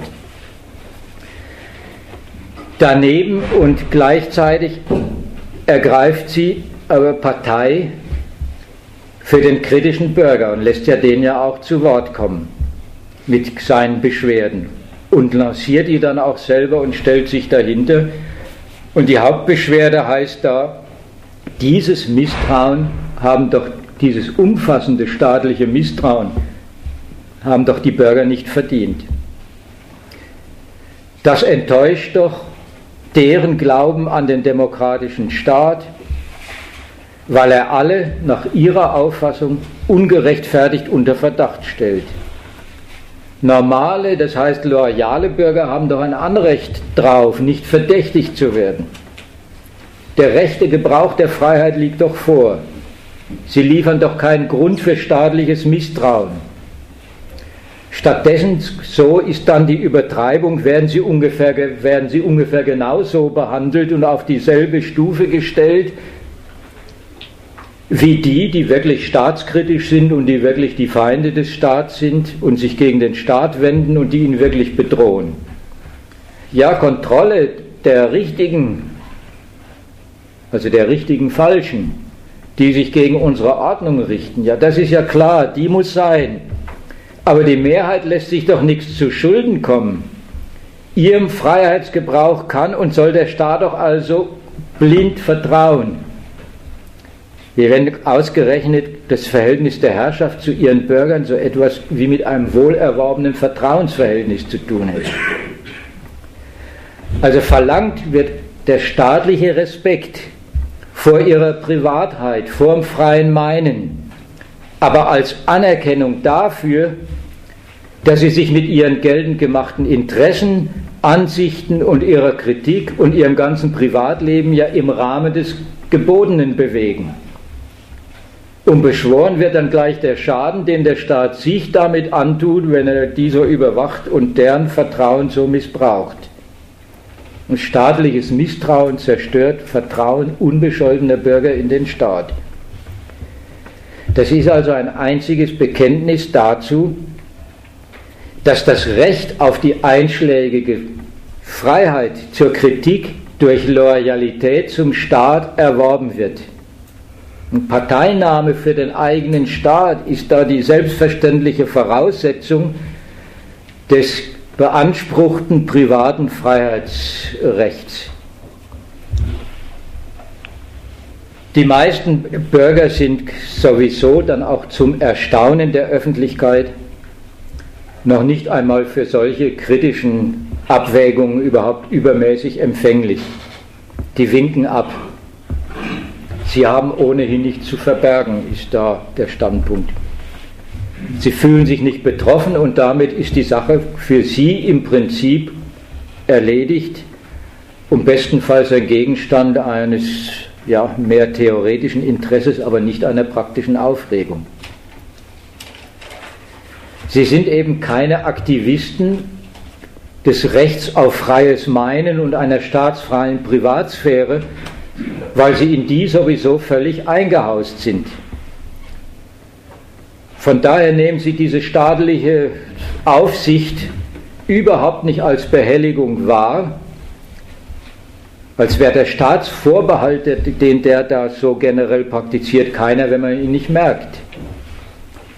Aber ihre Freiheit sehen sie gar nicht behelligt, sondern ausreichend bedient weil sie nicht mehr als ihre ungestörte Privatsphäre beanspruchen und in den sonstigen Verhältnissen sowieso im Prinzip kritiklos eingehaust und untergebracht sind. Und wenn, dann sehen sie ihre Freiheit eher und nur durch die bedroht, die der Staat sowieso als seine Bedrohung ins Auge gefasst und bekämpft und sagen, das ist doch nötig, der Staat muss doch für Ordnung sorgen. Also geht dann auch alles, was er in dem Sinne tut, grundsätzlich in Ordnung. Ich will zum Schluss noch ein Wort zum Snowden sagen, nochmal als dem Repräsentanten der ja ehrlich Empörten, also der eigentlich weitreichendsten und von vielen geteilten Kritik an dieser staatlich ergriffenen Möglichkeit mit dem Internet und so weiter zur totalen Datenerfassung. Ich will das von vorne nochmal aufgreifen. Also den stört der staatliche Verfügungsanspruch über das Treiben seiner Bürger, der da ganz abstrakt und umfassend betätigt wird. Und er will sich auch nicht damit bescheiden, dass er sagt, naja, mich betrifft es ja unmittelbar nicht sondern er sieht sich betroffen. Und zwar durch die pure Möglichkeit des Staats, über sein privates Treiben alles zu wissen. Aber er kritisiert nicht den staatlichen Zweck, der da drin aktiv ist. Und ich rede jetzt vom Snowden nicht, weil ich den jetzt furchtbar kritisieren will, sondern weil es der gängige Standpunkt der radikalen Kritik ist, der unterwegs ist und äh, sich da ja auch herausgefordert sieht. Also er verschafft sich eigentlich keine Klarheit über den staatlichen Zweck, sondern beharrt im Grund auf der Einbildung, dass die Bürgerfreiheit im Privaten das unbedingte Recht ist, dass sich der Staat eben vergeht. Um für diese Verteidigung dieses Anrechts auf Privatheit, auf Anklage gegen den Staat, opfert der Staat glatt seine ganze bürgerliche Existenz. Aber das ist bei allem Radikalismus ein sehr bescheidenes Anliegen. Die Privatsphäre, sowas als ein unantastbares Residuum der Freiheit zu betrachten. Ja, da überhaupt den Angriff auf die Freiheit vom Staat gerade, also gerade dort zu entdecken, wo die Bürger nur noch mit privaten Meinen und sich aufeinander einrichten, also mit sich beschäftigen, sich in Verhältnissen eingerichtet haben und nur noch mit der Pflege der privaten Beziehungen befasst sind, ja, das ist bescheiden. Wo alle materiellen Festlegungen des Freiheitsgebrauchs in Wirklichkeit längst greifen, wo Geschäft, Arbeit, Geld verdienen, Armut und Reichtum geregelt sind und ihren Gang gehen. Und der Mensch sich darin eingerichtet hat und, dieser, und in dieser Welt sich dann als Privatmensch stummelt, also wo nichts Wirkliches mehr zur Disposition steht, ausgerechnet da zu sagen, und das mache ich nicht zur, zur Kritik, sondern zur Kritik mache ich, dass nicht mal da der Staat mich frei meinen rumtreiben lässt. Also nicht mal das, das einerseits zu beanspruchen und andererseits zugleich, wovon das alles bloß der Restbestand ist, was damit alles festgelegt ist, draußen vorzulassen und nur das, das Abstrakte, aber ich bin nicht Herr meiner selbst, wenn der Staat wissen kann, was ich mache. Das als die schlimmstmögliche Schädigung aller Interessen und Rechte zu erfahren. Nämlich als Verstoß, ja gegen was eigentlich? Ja gegen die eigene, sehr leere, freie Persönlichkeit. Das, sagte, das ist, diesen Respekt ist der Staat seinen Bürgern schuldig und daran ist er verzweifelt. Respekt vor der Privatsphäre der Bürger. Also das ist ein sehr abstrakter und von allen materiellen Schädigungen, also auch von den allen Gründen für Kritik und auch für, von den Gründen für Kritik in der Sphäre, an der er sich dann festmacht, von all dem eigentlich absehende, sehr fundamentale Freiheitsfanatismus. Da verweise ich nochmal auf den Artikel, aber jetzt habe ich das vergessen vorher zu sagen, es darf eigentlich und soll auch diskutiert werden. Also ihr hättet mich ruhig unterbrechen können und dürft aber jetzt dann loslegen.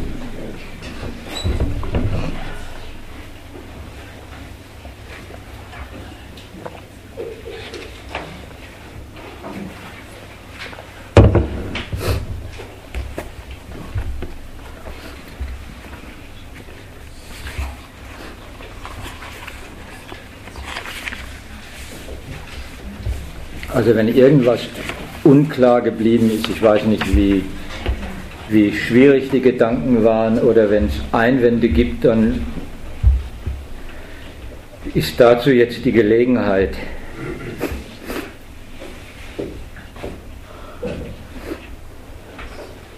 Also ich habe einen Satz nicht verstanden. Du hast ziemlich am Anfang gesagt, äh, bevor du auf das Reich der Freiheit eingegangen bist, hast du gesagt, Freiheit wird gewährt, damit sie den Bestand der Herrschaft sichert. Ja. Ich habe gedacht, Freiheit wird gewährt, damit die Bürger das machen, worüber du geredet hast, damit sie als Privateigentümer einen, bei den Klassen einen Reichtum schaffen, auf den der Staat zugreift. Den sie liefern. Und dazwischen siehst du eine, Nein, eine Lücke. Dieses Umzu äh, Bestand der Herrschaft, verstehe. So erstens zu dem letzten von dir, wenn du sagst, naja, aber der Freiheit ist doch dazu da, dass sie dann Eigentum vermehren und dass sie arbeiten und Lohnarbeiten und das Kapital vermehren. Warum macht denn das der Staat? Ja, dann, äh, auf diesen Reichtum. Ja, weil es, der, weil es die Grundlage seiner, seiner ökonomischen und auch seiner sonstigen Macht ist. Also da, da hast du es, wenn du von der Seite hin, das ist doch klar, seinen ganzen nationalen Standort. Und das bilanziert er ja auch als nationalen Reichtum. Der sagt ja nicht, ich bin zufrieden, wenn die Kapitalisten ihr Geld vermehren, sondern er sagt ja, und das ist nationaler Reichtum. Das, ist, das rechne ich zusammen, wurscht, dass die konkurrieren dass der eine untergeht und der andere obsiegt. Hauptsache, es kommt sowas wie ein generelles nationales Geldwachstum dabei raus. Dafür ist auch Arbeiten da. Und das ist die Grundlage und dessen bediene ich mich dann für meine Macht und umgekehrt und deswegen diene ich dem dann auch. Also da hast du es von der Seite her. Ich habe es aber vorhin noch äh, etwas anders und wenn man so will, abstrakter gemeint, da war es ja bezogen drauf. Wenn ein Staat sagt, er gewährt seinen Bürgern lauter Freiheiten, auch die Freiheit der Kritik, was ich da jetzt gegen Ende ausgeführt habe, und dann sagt, und das Ganze stellt er unter den Generalvorbehalt, er will aber immer wissen können, und das muss er auch, das ist seine Freiheit, dass sie das auch richtig gebrauchen, dann ist das nicht immer mit dem negativen Urteil zu erledigen, aha, er will die ja alle ausspionieren, sondern dann liegt darin auch dann der, der positive Inhalt der Freiheit, die er da gewährt, nämlich dass sie die quasi automatische Verpflichtung und Ausrichtung auf den Staat als die Adresse für alles ist. Das habe ich gemeint mit so, so sicher Freiheit. Ich wollte sogar noch mehr sagen. Äh, dieses Kunststück. Leute, ihr dürft kritisieren.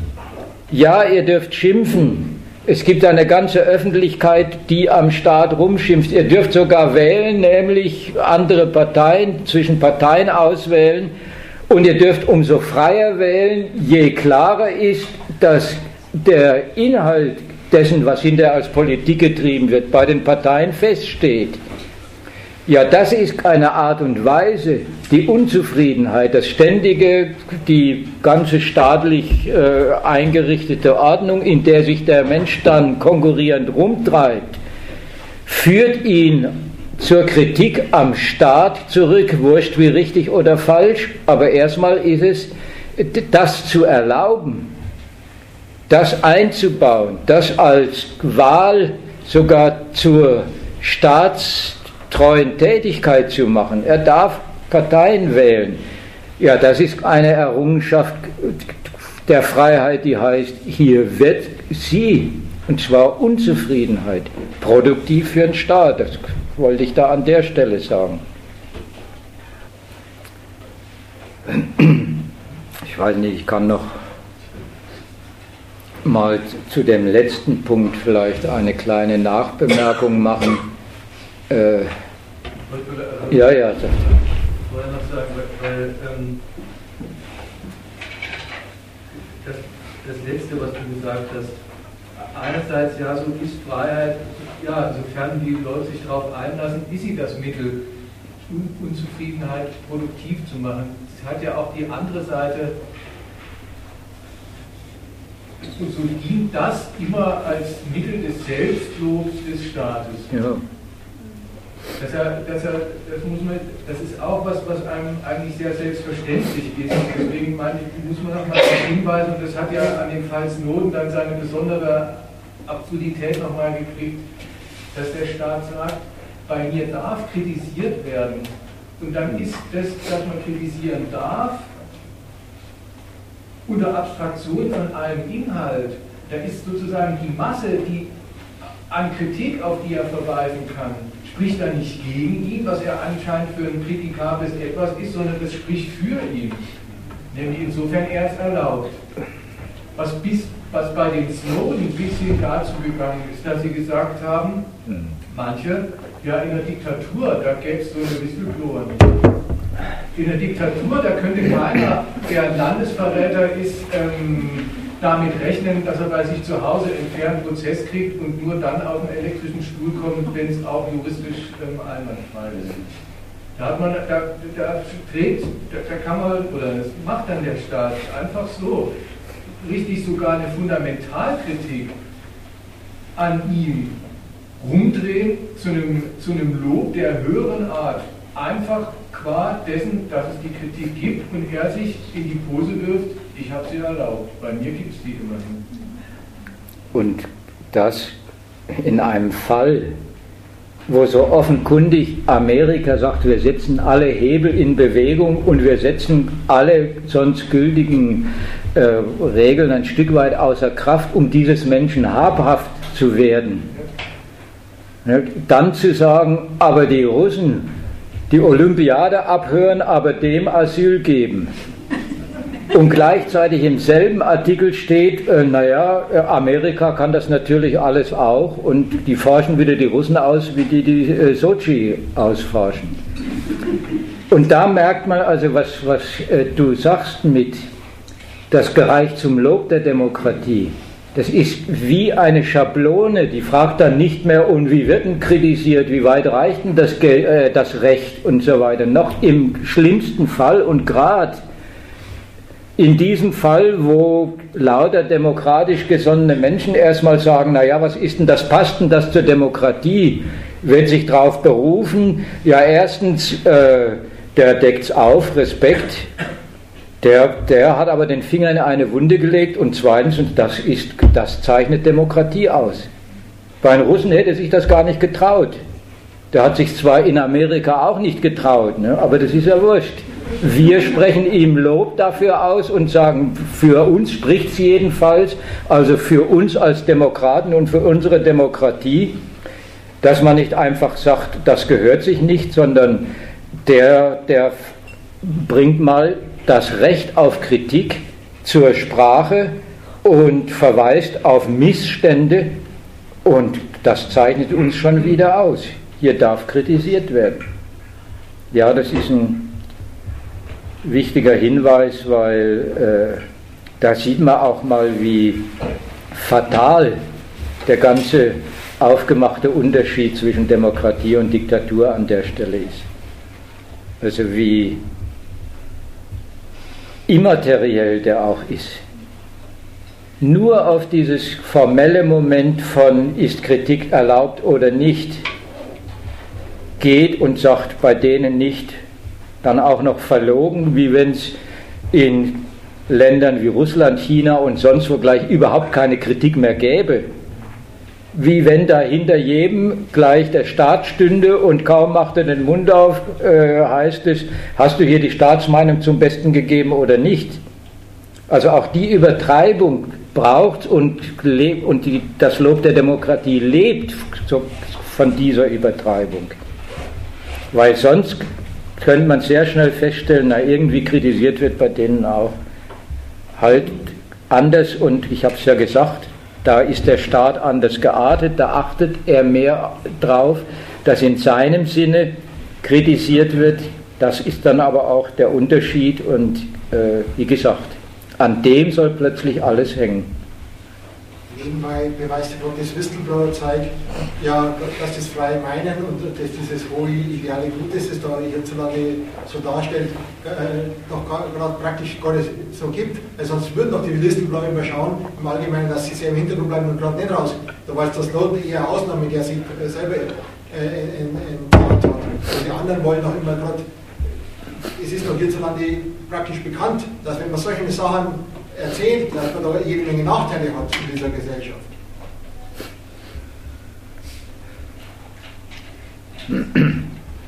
Letzten Satz habe ich jetzt nicht verstanden. Was, wer hat Nachteile? ja, die, die, die, heißt ja nicht umsonst äh, Whistleblower, weil sie irgendwas ausplaudern, am besten anonym, damit, ja, ja, dann auch gerade auf sie äh, und ihren Job oder was sie sonst äh, ihre Lebensbedingungen, trotz sie praktisch nicht so sehr zurückfällt, solange man sie nicht äh, praktisch entanonymisiert hat. Weil sie ja die in dem immateriellen Bereich der, der Meinungsfreiheit und des etwas bekannt machen, ist im Bereich der Redefreiheit überhaupt nicht angesagt. Ja, weil sie ja die Grundlage der Freiheit der Kritik, nämlich das Prinzip verfassungsmäßig und im Rahmen dieser Ordnung, äh, weil das verletzt wird und weil sie das, das überwachen und als solche dem, der Öffentlichkeit entzogen sein sollen.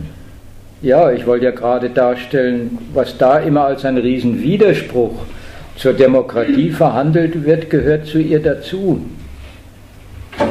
Ist nicht das ganz andere, auf was man dann schäbig herabblickt, wo man dann sagt, ja, das ist der Sumpf, oder auch sich aufregt und empört, wie weitreichend da äh, staatlich der Staat da aktiv ist.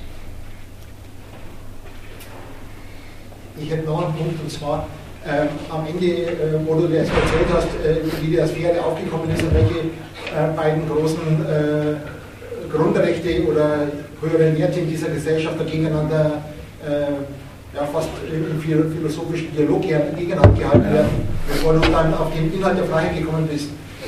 Da glaube ich, hätte man nochmal ganz explizit in zwei Gesetzen festhalten müssen, dass das, das was da die Idealisten als Ideale der Freiheit kennen, dass diese es hierzulande überhaupt nicht gibt, außer als staatliche Lizenz, als staatlichen Imperativ zum lizenzierten Mitmachen. Und dass von daher die, äh, äh, der Gegensatz zwischen Freiheit und äh, Sicherheit, der praktisch längst entschieden ist, weil die Staatsgewalt äh, sich selber als Monopolist immer, immer zu an erste Stelle setzt und sich als erstes Kriterium kennt. Und danach kommen erst die äh, andere Werte Freiheit und was er sonst alles eine Lizenz gewährt. Ja, Werte kommen da sowieso nicht, sondern praktische Verhältnisse. Wie gesagt, auf dem Feld der Werte ist ja ein kunderbundes, äh, eine kunderbunde Konkurrenz, weil es das Feld der Legitimation ist, wenn man es als Werte behandelt. Das ist ja nicht die Sache. Und in der Sache wollte ich ausführen, ja, wenn du das gemeint hast, Freiheit ist eben eine Lizenz und das ganze Dringen auf Sicherheit und der Staat verschafft sich Sicherheit, ist die Selbstverständlichkeit des Lizenzgebers als der Ausgangspunkt und Endpunkt jeder Lizenz. Von daher ist es besonders abgeschmackt, wenn ausgerechnet die, die, die Realisten der Freiheit mit, mit, mit diesem Berufungstitel die Staatsgewalt blamieren wollen es ist halt ist jetzt zu schwach.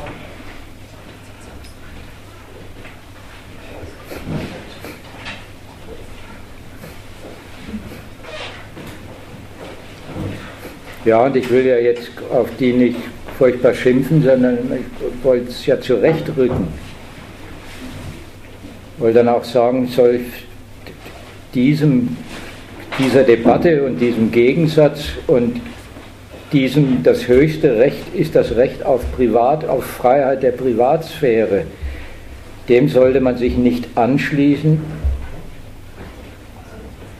weil es eine, eigentlich eine Art der Kritik ist, und so wollte ich es ja einordnen, die ganz in den Rahmen dessen fällt, was ich sagen wollte, was die Leistung des, des zugestandenen Rechts auf Kritik ist.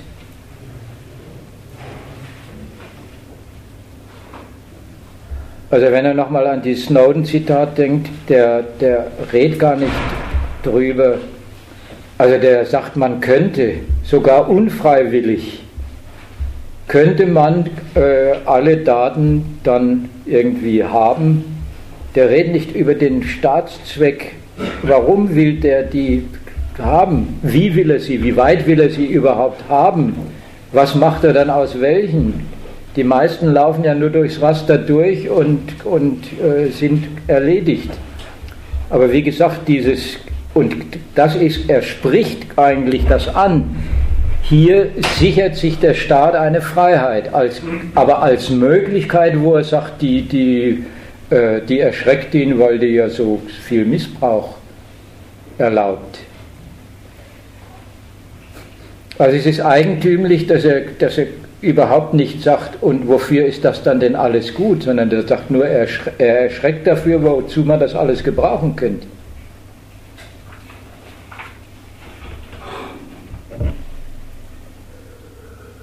Naja, also bei dem Zitat, da sagt er doch, äh, wenn ich, er war ja schließlich Geheimdienstler, ist ja klar, dass der für das Kontrollbedürfnis des Staates äh, äh, Lanze bricht, weil das war ja schließlich sein Beruf. Und wo er darüber dann erschrickt ist, ist doch, ich könnte das E-Mail von deiner Frau lesen. Ja, aber er erschrickt doch auch über seinen Beruf. Er will nicht in einem Staat leben, wo, wo der Geheimdienst ja. äh, so etwas Intimes wie PIN-Nummern und äh, wegen seiner Frau Ja, und es ist die Frage, warum denn nicht? Und da sagt ja er, ja, weil da die Möglichkeit ist, dass ja alles Private äh, nicht mehr privat ist. Nur weil du gesagt hast, na, die Zwecke macht er sich nicht klar. Ich wollte sagen, na, die Zwecke hat er doch bis dahin, wo er Sammeln angefangen hat, hat er doch geteilt, weil das war doch sein Beruf. Ja, aber das ist doch jetzt keine, keine Begründung. Ich will ja sagen, wie kritisiert er seinen Beruf? Er kritisiert ihn doch. Also jetzt ist er doch kein Geheimdienstler mehr, sondern ist das Gegenteil, ein, ein Aufdecker. Und als solcher kritisiert er sein ganzes Metier. Jetzt ist bloß die Frage, wie. Jetzt kann man doch nicht sagen, na, das kann er doch nicht kritisieren, weil er den Beruf betrieben hat. Jetzt tritt er dem ja gerade selber kritisch gegenüber, dann, und die kann man zur Kenntnis nehmen und sagen, äh, was kritisiert er dran wie. Über die andere Seite äh, lässt er sich ja gar nicht aus und wie steht es da mit Staatsfeinden und so weiter und so fort. Also, äh, dass er ein, ein demokratisch gesonnener Amerikaner ist, das sagt er ja deutlich, aber das ist ja noch, ist ja noch keine Kritik.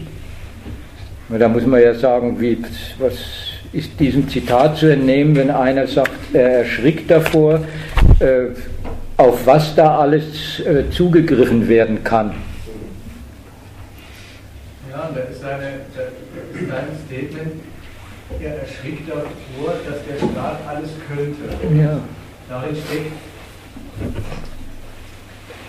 der Staat darf doch aber gar nicht alles können. Und dann merkst du so, stellt er dann angesichts dessen, dass er, dass er, dass er merkt, was er alles kann, stellt sich nicht die Frage, wofür er das alles will und braucht, sondern, sondern richtet eine, sagt, ist nicht Demokratie eigentlich, besteht die nicht in der allseitigen Einigkeit, dass der, dass der nicht mal nicht alles wollen, sondern auch manches nicht können darf. Ja. Das ist, also das ist das, was, was vorhin mal gesagt wurde, ähm, er nimmt angesichts, dass er das Gegenteil erfährt, er erfährt, Freiheit ist eine Konzessionsveranstaltung. Es gibt sie überhaupt nur so, nur in der Weise und nur in dem Maße, wie der Staat sie konzediert. Angesichts dessen besteht er darauf, dass er sich Freiheit vorstellt, als das ist was, das dem Staat und der Staat mhm. soll sie dann, der soll vor ihr Respekt haben, was halt die Ausführungen dazu waren. Und fatal ist das nicht nur darüber, dadurch, eben, dass es, ein, dass es der Erfahrung, das ist der Erfahrung eigentlich, aus der dann der Schluss zu ziehen wäre, Freiheit ist überhaupt das Verhältnis, was der Staat eröffnet zu den Bürgern, einfach so das Ideal entgegenhält und sagt, ich will es aber anders glauben sondern fatal ist das auch darin, dass er scheunentorweit die Gegenkritik reinlässt. Die, ja, sie ist ja auch, äh, sie ist ja auch äh, reihenweise gekommen von den entweder Befürwortern oder gleich den Aktivisten, Innenministern und so weiter. Die gesagt haben, ja, wenn du, ähm, ihr klagt darüber, dass der Staat alles könnte, aber dann nehmt auch mal zur Kenntnis, dass es nur könnte und nicht alles macht. Ja. die Stasi hat immer ausgewertet, äh, wir sammeln bloß mal alles. Aber zu dieser, äh, zu diesem, also zu diesem Abwatschen, was das verlogen ist, weil es selber einfach äh, seinen Zweck und Mittel umdreht. Das ist verlogen und gemein, aber insofern gerecht, weil es genau auf dem, weil es genau ähm, auf, diesem, auf, dem, auf derselben Ebene ist. Was darf der Staat können? Und dann kann man es immer mal danach betonen, ja, wenn es nicht kann, ist es ja nicht gemacht. Und dann sagt der andere wieder, aber ähm, immerhin könnte er es ja. Und das sind zwei Varianten, nicht darüber zu reden, was der macht und was er ja. will. Also Möglichkeit ja. ist eben kein Bloß. Ja. Das ist nicht, naja, er, er verschafft sich ja bloß die Möglichkeit und dann kommt ja das schöne, gute Recht des Staats.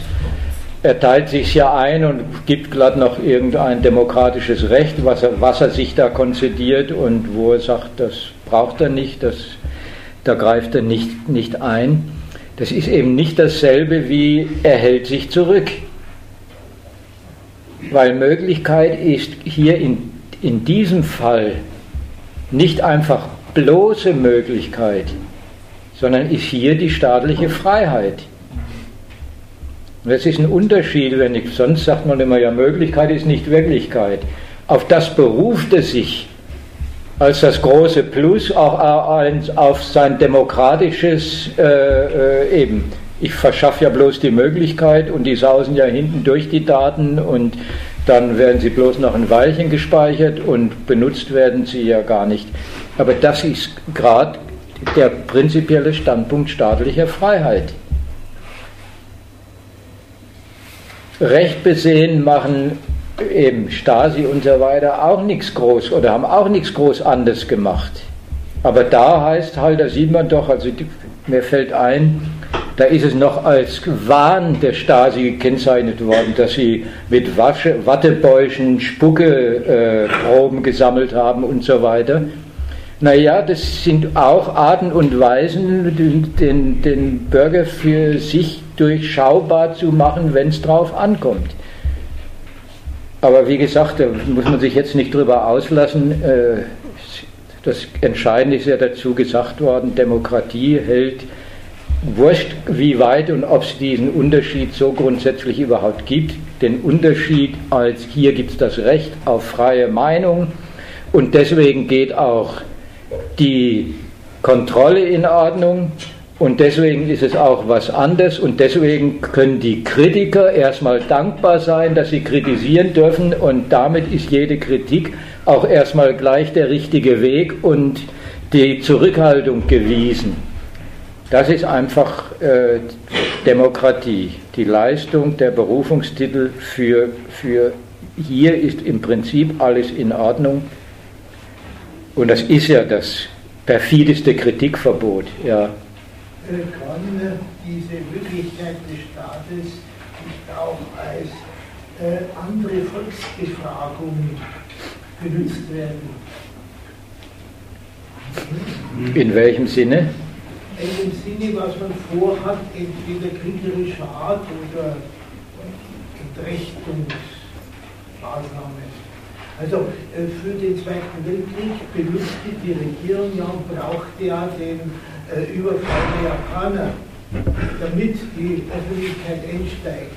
Wenn man aber jetzt von der Öffentlichkeit, von der unterirdischen Öffentlichkeit mehr weiß, kann man vielleicht etwas günstiger darstellen in diesem Sinne, was man vorhat.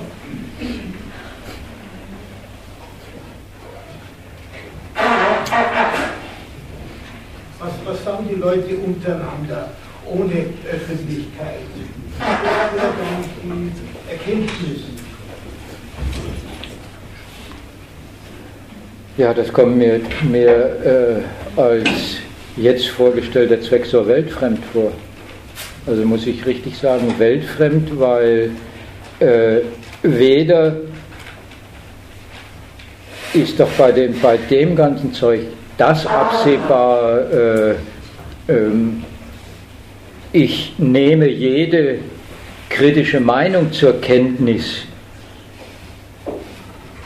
und beziehe sie auf einen noch ganz anderen Zweck, als den ich jetzt betreibe, und da stellen Sie sich so einen Zweck vor, ich müsste die mal alle zu hinter einen Staat schmieden, äh, de, hinter dem sie von Haus aus so einfach gar nicht stehen. Das ist doch gar nicht das, das Verhältnis, was, was unterwegs ist. Verhältnis ist doch ganz, ganz andersrum. Also weder müssen Sie jetzt die ganze Nation einschwören auf irgendeinen Krieg. Das passiert dann übrigens schon. Und wenn es, dann haben Sie es in Sachen Afghanistan oder so äh, ganz ohne sowas gemacht, dass Sie da irgendeine untergründige andere Stimmung wissen und zurechtbiegen müssten.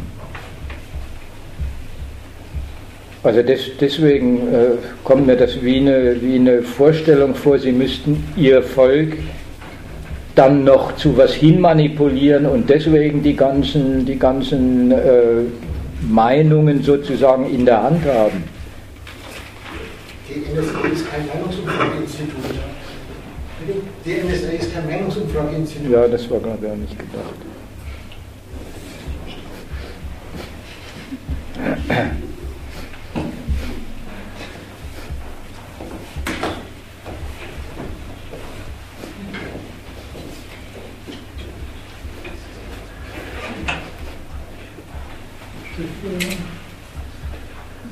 Ja. Ich möchte mich herzlich bedanken für den ja, ja. wunderbaren Vortrag und für, also ich habe einiges lernen dürfen. Aber ich glaube, es geht doch jeden um seine ganz persönliche Freiheit. Wie frei fühle ich mich? Ein Vogel in der Luft? Oder habe ich Ängste, die mich von allen Seiten bedrohen? Es gibt ja auch noch andere Themen, mit denen die Freiheit des Einzelnen eingeschränkt werden kann, zum Beispiel durch falsche Anschuldigung, wie es im Dritten Reich war, wo ich aufgewachsen bin, da durfte man nicht einmal den, den, den, der die Klage eingereicht hat, nicht einmal der Name wurde einem genannt, da hatte man gar keine Möglichkeit, sich zu verteidigen. Also der Mensch ist von allen Seiten bedroht, seine Freiheit wird überall von vielen Seiten bedroht. Trotzdem gibt es eine innere Freiheit. Ich, ich, ich erinnere mich jetzt an ein Wort, wo der Petrus zum Beispiel äh, an vier, an zwei Händen angekettet war, an zwei Füßen und von einer doppelten römischen Bewachung äh, bewacht war, weil der Herodes, der wollte ihn umbringen, also wollte bei den Juden einschmeicheln. Ein Engel hat ihn dann befreit und er hat geschlafen. Er hat geschlafen, trotz seiner Fesseln, trotz seiner starken Bewachung hat er geschlafen. Und der Paulus und der Silas, die waren aber in Philippi eingesperrt und gefesselt und haben Lieder zu Gottes Lob gesungen, als gefesselte Menschen. Also es gibt eine innere Freiheit, die, man, die mir niemand nehmen kann. Und da fällt mir auch ein Gotteswort ein, liebe Leute, da spricht der Sohn Gottes, wenn der Sohn frei macht, der ist echt frei. Ich weiß gar nicht genau, wo es steht. Also, ich habe zum Beispiel kein Internet, ich habe keinen Computer. Du hast einen Beitrag eröffnet, du hast kein was gelernt. Ich habe zum Beispiel ein altes Handy. Ich möchte Ihnen nur den Ausweg zeigen, wo Sie sich wieder, wo Sie wieder froh ihre Straße ziehen dürfen.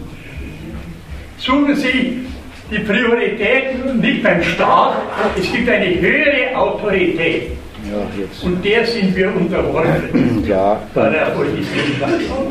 ja, und es waren zwei, immerhin zwei Auskünfte über Freiheit, äh, die sehr interessant waren. Die eine ist, es gibt auch ein Lob der Freiheit, das ist das absolute Residuum.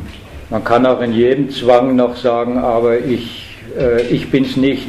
Die können mich zwar zwingen, aber wie gesagt, es gibt das schöne Lied, die Gedanken sind frei. Und sperrt man mich ein in finsteren Kerker. Äh, das sind alles vergebliche Werke. Aber die zweite Strophe geht dann übrigens, ich denke, was ich will, doch alles in der Still und wie es sich schicket. Ein schönes Bekenntnis zu dem, was ich heute Abend vortragen wollte, über Freiheit und Loyalität. Und Sie, da war ein zweiter Beitrag, der ist gleich noch ein Stück radikaler, der sagt, Freiheit und eine höhere Autorität, die passen doch prima zusammen und es stimmt sogar, bloß leider sehr negativ. Aber da mache ich mich jetzt nicht drüber auslassen.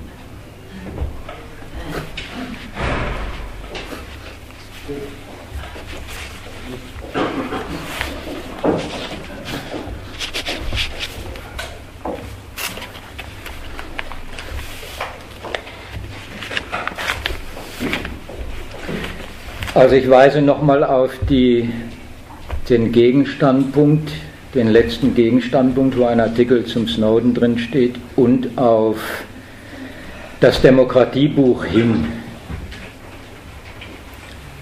Und ansonsten ist im kleinen Kreis nächste Woche Donnerstag wieder hier, aber in einem, in einem mehr so Diskussion über das äh, Thema Staatshaushalt, Geld, das, der Haushalt des Staats.